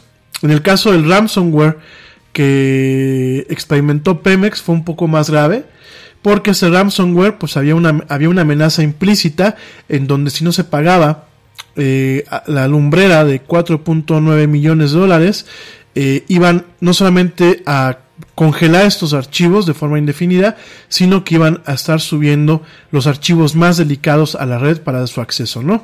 Y en este sentido, bueno, pues el, el grupo de hackers que creó este ransomware que se llama Doppelpaymer, pues ya empezaron a cumplir su palabra porque pues el, presidente López Obrador dijo el año pasado que no iban a pagar, que no iban a caer este eh, en estas amenazas, que ellos tenían todo controlado, que él tenía otros datos y sopas. Pues ya empezaron a cumplir su palabra y están subiendo a la red documentos e información sumamente sensible de esta empresa estatal, ¿no? Al respecto, y de acuerdo con información del diario Excelsior, eh, fue después de que el presidente Andrés Manuel López Obrador volvió a decir en su conferencia matutina que su gobierno no caía en chantajes, que eh, salió una primera tanda de documentos a través del portal Leaks, no Wikileaks, sino Leaks, ¿no? El diario afirma que se trata de 5.8 gigas de información repartidos en más de 90.000 documentos en Word, Excel y PDF en los que están incluidos imágenes y bases de datos, ¿no? Hay datos y contraseñas de administradores, archivos con direcciones eh, IPs, nombres de usuarios y hasta procesos detallados de tratamiento de agua y refinación. En general, pues es todo el tema de la infraestructura crítica de Pemex, ¿no? Al respecto también te comento que este... Eh, esta información. Eh, no hay un tema de, rescate, no hay un tema de control. Eh, todos estos eh, archivos salieron a la luz. Hay archivos de concursos, hay archivos de información sumamente delicada que si bien pues puede ser bueno para lo que es eh, el país, para saber cómo realmente se lleva, cómo funciona realmente esta paraestatal, eh, esta empresa que pertenece al gobierno, pues es malo porque se acaba de vulnerar la seguridad de la, de la principal empresa estatal del país, la más delicada, la que realmente, si se va a la quiebra, pues nos puede llevar al país entre, entre las patas, como ya pues ha, estado pasando y, y, es muy delicado que el gobierno del señor Peje pues no esté este bueno ¿Qué les puedo decir amigos? Bien, no me quiero quejar, pero definitivamente no hay medicinas, no hay seguridad, no hay seriedad, no hay dinero para la investigación, no hay dinero para la ciencia y no hay dinero para tener seguridad digital, ¿no? O sea, la verdad es que es un gobierno de pacotilla, un gobierno chatarrito, un gobierno a la mexicana en muchos aspectos, ¿no? Ni hablar. Eh, un punto que llama la atención es que estos archivos eh, bueno, un punto que llama la atención es que este ataque eh, se llevó a cabo en máquinas en donde todavía siguen teniendo Windows XP, un sistema operativo que dejó de tener soporte en abril del, del 2014 y el soporte extendido que es el soporte que pagan algunas empresas, terminó justamente el año pasado. Aparte te recuerdo que Windows XP pues tiene ya prácticamente casi 20 años, mi gente. Casi 20 años de Windows XP, si no es que un poquito más. Eh, no, casi 20 años. Vamos a hacer... Eh, salió que Windows XP lo lanzaron, nada más para que tengamos una idea. Eh, Windows XP se lanzó, fíjense, en el 2001. 19 años, mi gente. Este, y sigue teniendo máquinas con Windows XP. Háganme el fregado favor. En Target, la salud de todos es nuestra máxima prioridad. Por eso requerimos que todos usen mascarilla o alguna otra cubierta en el rostro, además de dar mascarillas y guantes para proteger a nuestro equipo. Todos los días limpiamos las tiendas a profundidad, también los carritos y canastas después de cada uso. Recuerda que cuentas con nuestros servicios de compra fácil, sin contacto, como Drive Up y entrega el mismo día. Creemos en estar siempre cuidándote. Siempre lo haremos. Conoce más en target.com diagonal a Bullseye View. Te preocupas por la salud de tu familia y hoy un sistema inmunológico fuerte y una mejor nutrición son más importantes que nunca. Es por eso que los huevos Egglands Best te brindan más a ti y a tu familia. En comparación con los huevos ordinarios, Egglands Best te ofrece 6 veces más vitamina D y 10 veces más vitamina E, además de muchos otros nutrientes importantes, junto con ese delicioso sabor fresco de granja que a ti y tu familia les encanta. No son tiempos ordinarios, entonces, ¿por qué darle a tu familia huevos ordinarios? Solo Egglands Best. Mejor sabor, mejor nutrición, mejores huevos. Por supuesto, me queda claro que no es culpa de ese sexenio. Me queda claro que viene desde, aquí, desde, desde, varios sexenios atrás, ¿no? Está claro, miren, y yo lo, que siempre repito, ¿no? Eh, quieres darle a una empresa, eh, quieres que una empresa se eche a perder, dásela al gobierno. Al gobierno que sea, ¿eh? sobre, sobre todo a los, a los, gobiernos latinoamericanos, ¿no? Yo creo que volvemos a lo mismo, yo creo que a los gobiernos eh, latinoamericanos les, nos gusta tanto estar tan cerca del fango que lo que tocan, o sea, eh, eh, de genuinamente, mi gente, lo que toca un gobierno latinoamericano lo hace mierda. O sea, no hay, no hay puntos medios. Y aquí lo estamos viendo, ¿no? Fíjense nada más. Eh, ¿Qué fue lo que pasó exactamente con este ciberataque? Pemex suspendió el pago a los proveedores de ciberseguridad el año pasado, porque pues no había dinero para cubrir el tema de ciberseguridad. Al igual que no hay dinero para, para, las medicinas, pues no hay dinero para eso, ¿no? Hay que pagar becas y clientelismo electoral. Entonces dejaron de pagar ese tipo de cosas. Lo cual dejó descubierto todo el sistema, porque aparte, pues hay que recordar que los gobiernos que hacen, no muchas veces no contratan los servicios que son los mejores, sino contratan servicios pues con los moches, ¿no? Así de, ah, pues es que eh, a este proveedor nos va a dar vacaciones y coches a todos los que tomemos la decisión, como son contratos muy grandes, pues órale, ¿no? Sasla, ahí va la corrupción, ¿no? Entonces ya son servicios que por sí son malos y luego los dejan de pagar. Entonces pues dejó abierto, eh, dejó abierto todo este tema. Eh, prácticamente en la totalidad de Pemex el sistema operativo es Windows XP, que seguramente hasta de ser pirata muchas de las versiones. Y bueno, pues este, hey, no es, no es único del de México, ¿eh? también el Pentágono en su momento lo, lo, utilizaba, pero bueno, ellos pagaban el soporte extendido por parte de Microsoft, ¿no? Aquí en México, pues me atrevo a pensar que seguramente los eh, expertos que tiene Pemex en el área de sistemas, pues se les había hecho muy fácil, inclusive hasta piratear el software, ¿no? Pues, ¿qué le van a decir, no? ¿Tú crees que Microsoft se va a poner al tiro, este, por unas cuantas máquinas, este, piratas? Eh, miren, Perdón que hable con, con tanto ácido, mi gente. Eh, de verdad, a veces me dicen es que te expresas muy mal de tu país. No, no, no lo hago de a gratis, mi gente. ¿Ustedes han ido a Pemex? Bueno, la gente que me escucha aquí en México, dense una vuelta a alguna de las instalaciones de Pemex y son para llorar. Bueno, cualquier oficina de gobierno en este país es para llorar. O sea, entras y dices, ¿y aquí se van mis impuestos? Muebles cayéndose, eh, plafones que ya se, se, caen de la humedad de los aires acondicionados que no funcionan, mesas cayéndose, computadoras del año de la canica. Y, y, la verdad, ¿sabes qué? Es cuando, por ejemplo, a los mexicanos nos da coraje pagar impuestos por eso, ¿no?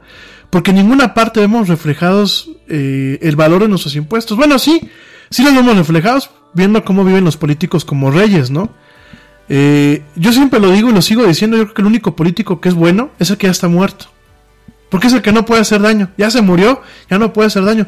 Genuinamente no hay buenos políticos, ¿eh? Eh, cuando hablamos eh, de, buenos políticos, yo creo que aquí en México somos como que muy eufemistas y hablamos de los políticos que no han sido tan malos, ¿no? Pero en general yo creo que eh, sin importar el apellido, sin importar la ideología, sin importar eh, de qué tipo de familia vengan, yo creo que una vez que algo, algo al gen, esto es como, como los virus, ¿no? Yo creo que el latino es más fácil que se corrompa por el poder, ¿no? No digo que el, sajón no lo tenga, porque los anglosajones también lo tienen, ¿no? Pero vámonos un poco al, al, tema nórdico y vámonos a otros países. Y fíjense, ¿no? Hay países como en, en, en Suiza donde el ser político es una responsabilidad. Y no falta la bala perdida, porque el poder corrompe a todo, a todo ser humano, ¿no? Pero hay muchos que dicen, yo estoy cumpliendo con un deber cívico, y así lo ven. Ah, no, a los latinos nos ponen un poquito de poder y nos corrompemos. Y cuando hablo de latinos, insisto, no solamente es América Latina, también es España, también es Italia, también es Francia. Y eso es lo que pasa, gente. Y no lo digo de mal, porque yo creo que nuestros pueblos son muy ricos en cultura, son muy ricos en la forma en la que somos creativos, somos pueblos muy trabajadores para algunas cosas, somos muy luchones, y por eso me da coraje, mi gente. Porque tenemos todo para ser potencias, y somos tan mezquinos en ocasiones, tan mustios, tan mediocres, tan tranzas, que todo este potencial que tenemos lo echamos a perder. Fíjense nada más. Es que piénsenlo, hagan una reflexión.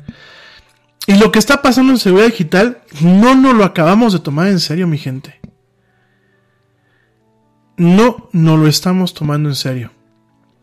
Miren, ¿cuántos de ustedes tienen contraseñas que son facilísimas? Mi perrito Fufu, 29. ¿Cuántos de ustedes no se toman la molestia de aprender a usar cómo funciona, eh, cómo funciona y cómo se usa la banca electrónica? Fíjense, uno va al banco, mientras que en otros países las sucursales bancarias existen para temas más de atención a clientes, que eso permite que se eficienticen esos procesos más para cierto tipo de retiros o de apertura de cuentas o, o, o, ciertas cuestiones que dices no las puedo arreglar de vía digital, necesito a un humano para arreglarlas. Aquí en México, ¿qué pasa? Llegan las quincenas y los bancos llenos. ¿Por qué? Porque la gente no tiene ganas de aprender a usar la banca digital. No tienen ganas, mi gente. Y no solamente, porque muchos de ustedes me van a decir, los adultos mayores, no, no, no, perdónenme. Conozco gente de 18 años que no quiere usar la banca electrónica. Que prefiere irse a formar al banco. ¿Cuánta gente puede pagar en forma digital? Ah, no. Prefieren ir por su sellito.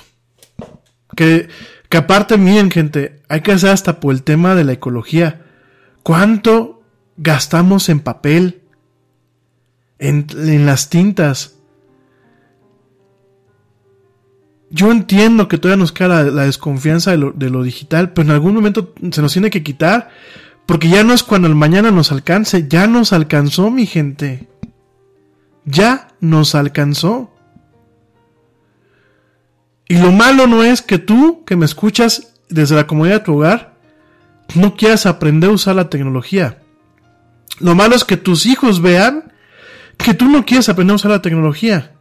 Y lo malo es que este efecto, porque es un efecto dominó, termina en algún momento llegando a la gente que toma decisiones en el gobierno, en las empresas. Y pues, ¿para qué voy a invertir en un sistema de seguridad o en tener mi software legal? ¿Para qué? ¿Para qué invertir? Ah, y lo que mucha gente me contesta cuando les damos ese tipo de asesoría, ¿no? O como siempre lo he platicado, en un momento tuve socios que yo les decía, es que hay que cambiar las contraseñas. Hay que poner más difíciles. Ay, no, mi Rami. A la competencia que va a importar este, nuestra información. Importa, importa bastante. Y sobre todo en entornos económicos como el que estamos viviendo, en donde no hay muchas ventas, en donde estamos en una situación económica precaria en general, y en donde la información vale oro. Porque si yo me entero cómo está funcionando mi competencia, sé dónde le puedo pegar. Y no pegarle muchas veces por fastidiar, sino porque tengo que sobrevivir. Y a lo mejor muchos de ustedes me dicen, yo no tengo una empresa. Yo lo único que hago es tener Facebook y esto. Su información vale. Porque se puede utilizar en forma negativa con efectos que a mí como hacker me pueden dejar dinero. Pero eso no lo hemos entendido y me he cansado de repetir en los programas y no lo entendemos. Y no porque yo lo diga, ¿verdad?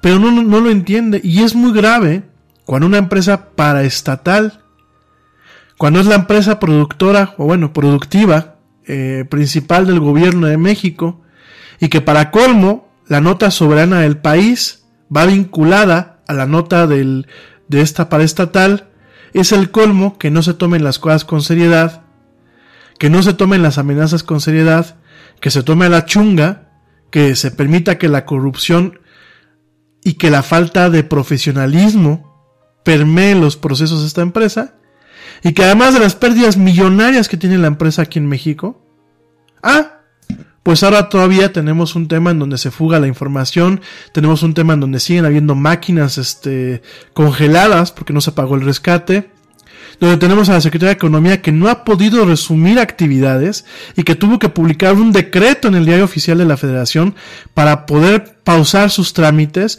porque todavía tiene hackeado el sistema.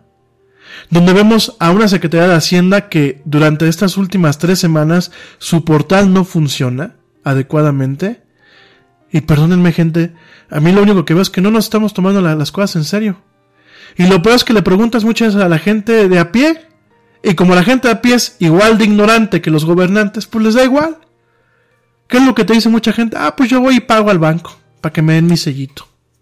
Ah, yo voy y pago a la CFE para que me den mi sellito. Ah, yo voy y pago a las tiendas departamentales para que me den mi sellito.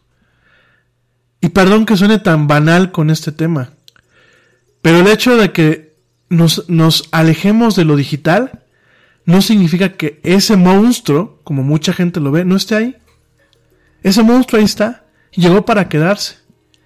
Y lo que siempre les he dicho aquí, el día de mañana que tengamos problemas con nuestra información personal porque tuvimos un robo de identidad, el día de mañana que nos exijan que los trámites sean digitales y que no sepamos ni cómo prender una computadora, el día de mañana que eh, los robots, porque esa es la amenaza ahorita, ¿no? Que la automatización nos deje sin chamba, ¿Qué es lo que va a pasar? En vez de realmente decir, chin, la regamos, vamos a estar haciendo manifestaciones, vamos a exigir que se pasen leyes para prorrogar la prórroga de implementar sistemas automatizados. Fue lo que pasó aquí en México con la televisión digital.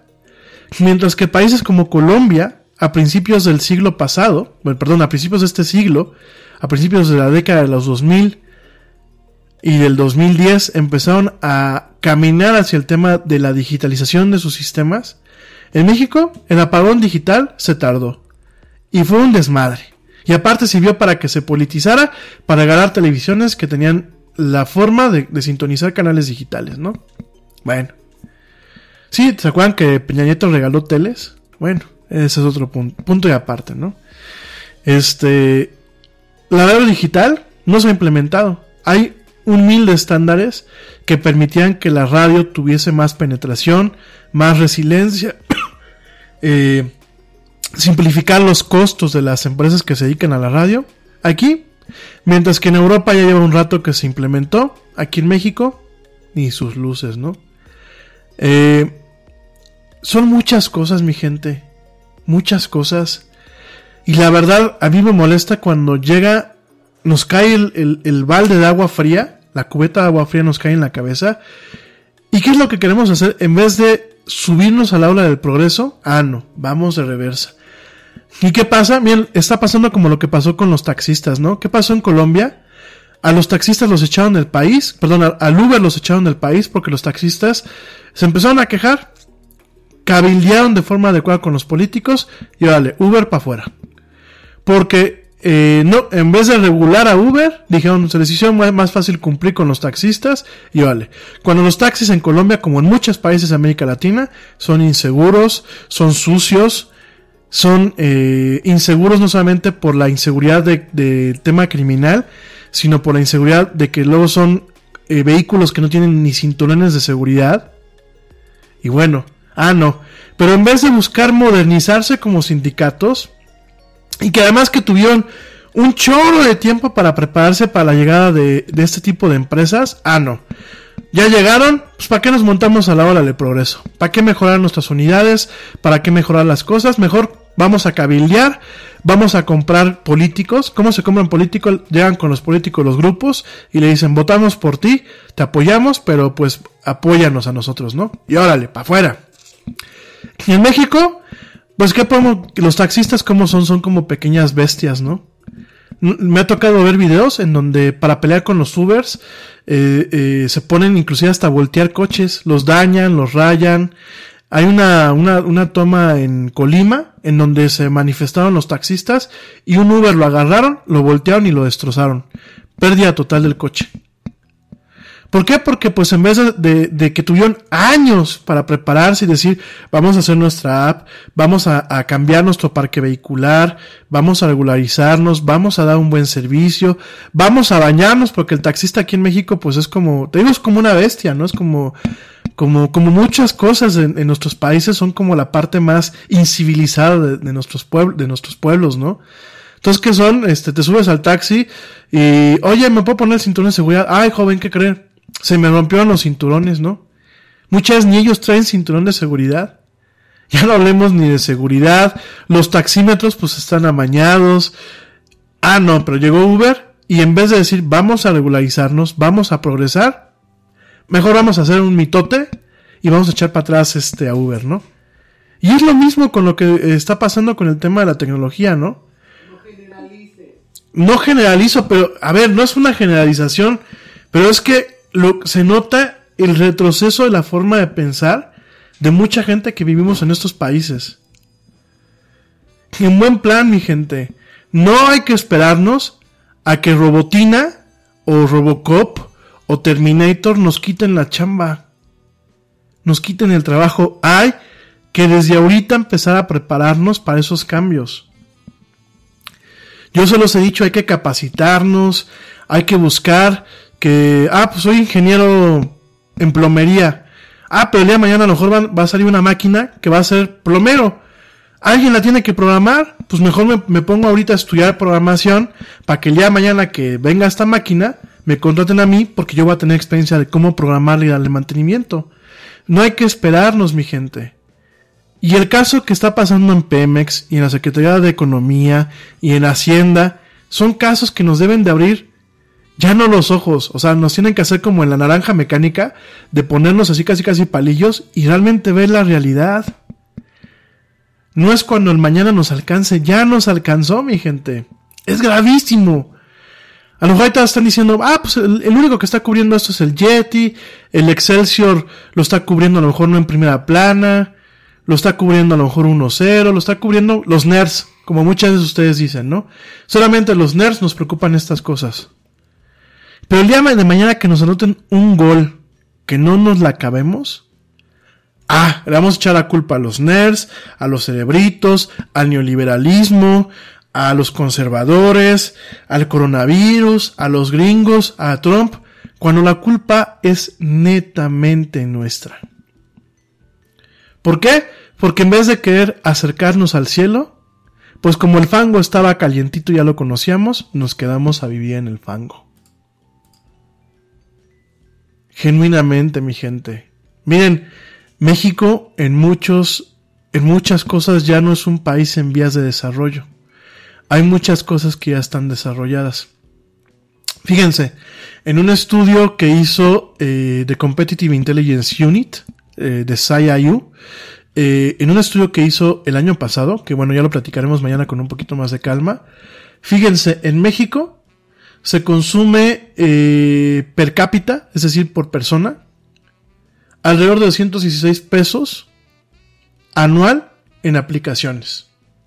Perdón, 216 millones de pesos en aplicaciones. No, perdónenme, perdónenme, perdónenme, estoy diciendo una tontería.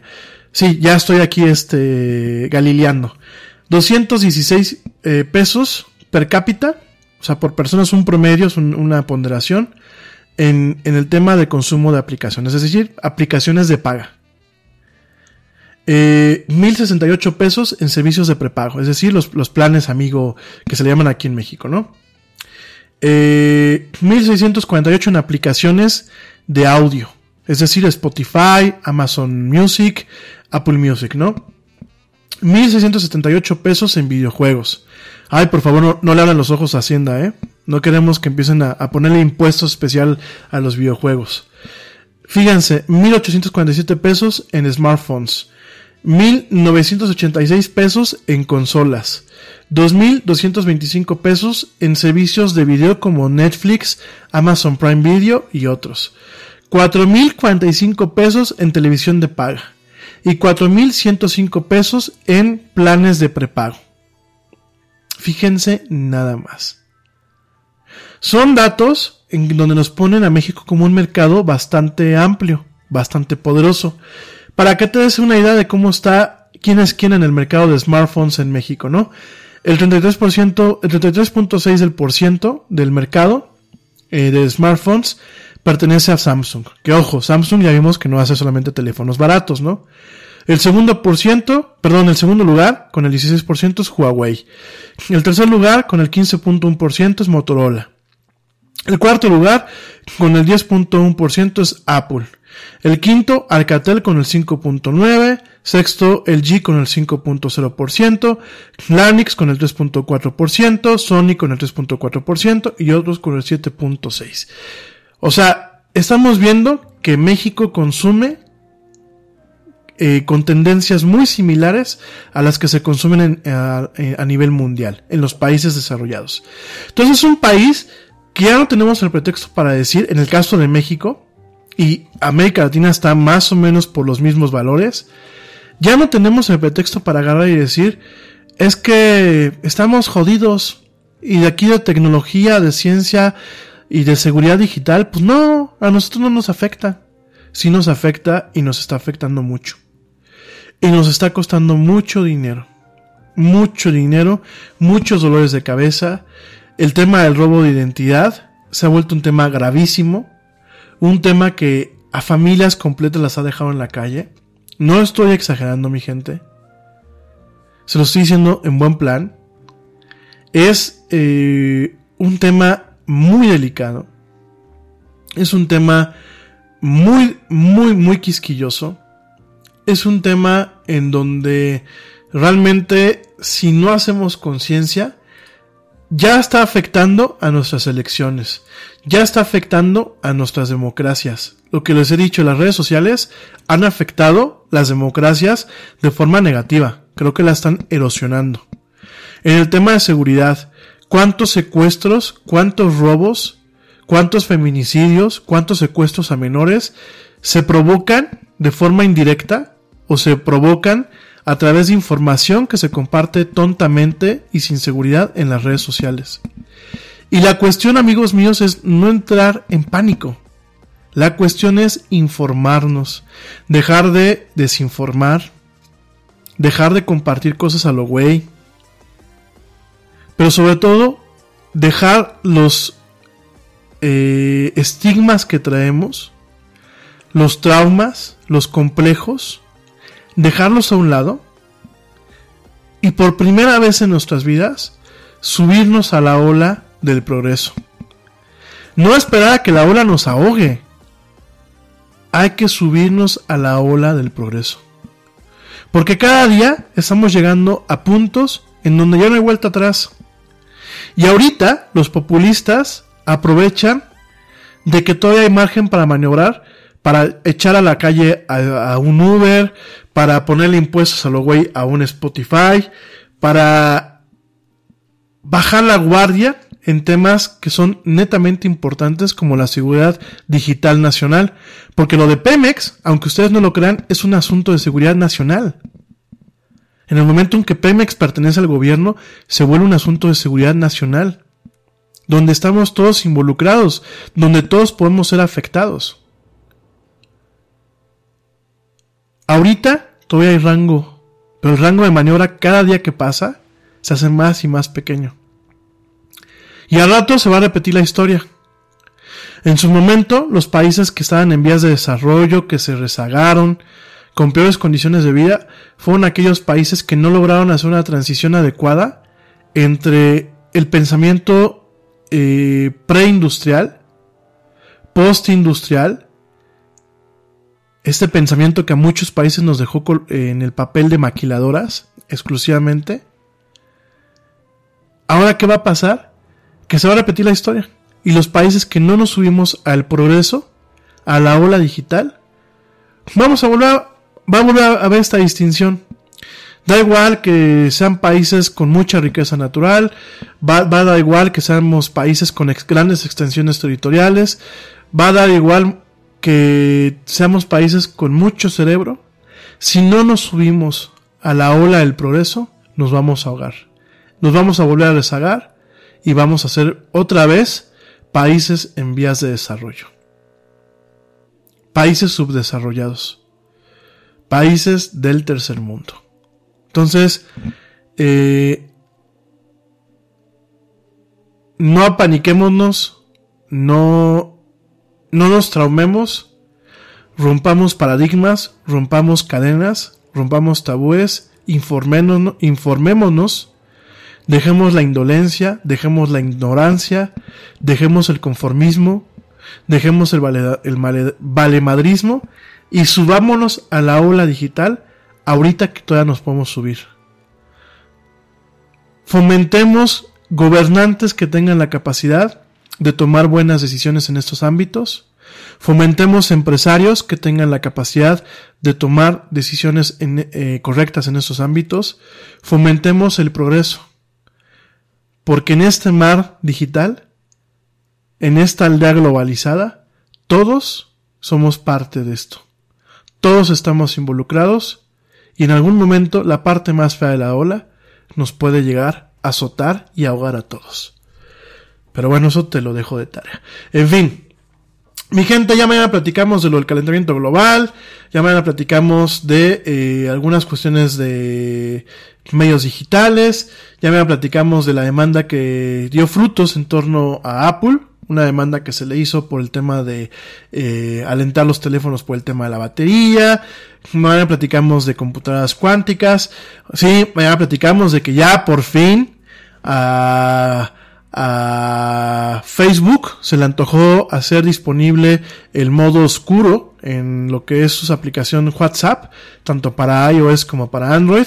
Ya mañana platicamos de eso, platicamos del modo oscuro por qué es conveniente utilizarlo. Ya mañana platicamos de todo un poco. Pero bueno, ya llegamos al final de este programa. Yo te doy mil gracias por acompañarme en esta hora, casi dos horas de programa. Te agradezco muchísimo, te mando un fuerte abrazo. Nos escuchamos primero Dios el día de mañana en punto de las 7 eh, pm o pasadita de las, de las 7 pm en vivo con un programa más del área del Yeti. Si quieres volver a escuchar, si quieres escuchar alguna de las emisiones pasadas, te recuerdo que lo puedes hacer a través de Spotify, iHeartRadio, TuneIn, Stitcher, eh, Deezer, Castbox, Pocket Cast, Anchor y las aplicaciones de podcast de eh, Google y de Apple. Gracias por acompañarme, pórtate mal, cuídate bien, niégalo todo y como dice el tío Yeti, vámonos. ¿Por qué? Pues porque ya nos vieron. Nos escuchamos el día, el día de mañana.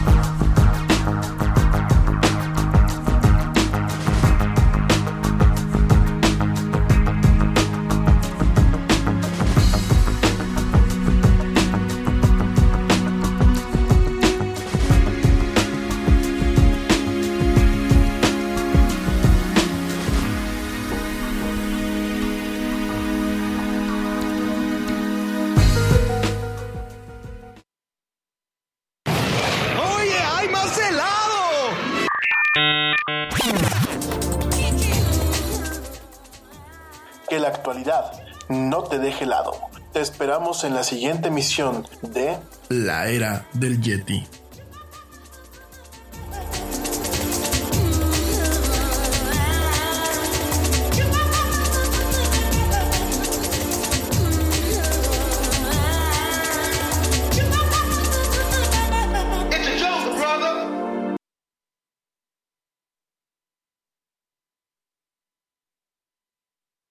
Target, la salud de todos es nuestra máxima prioridad. Por eso requerimos que todos usen mascarilla o alguna otra cubierta en el rostro, además de dar mascarillas y guantes para proteger a nuestro equipo. Todos los días limpiamos las tiendas a profundidad, también los carritos y canastas después de cada uso. Recuerda que cuentas con nuestros servicios de compra fácil, sin contacto, como Drive Up y entrega el mismo día. Creemos en estar siempre cuidándote. Siempre lo haremos. Conoce más en target.com diagonal a Bullseye View. London Stock Exchange Group is here to be your essential global markets infrastructure and data partner, where open isn't just a platform, but a philosophy, giving you the freedom to make your mark in the world. LSEG, open makes more possible.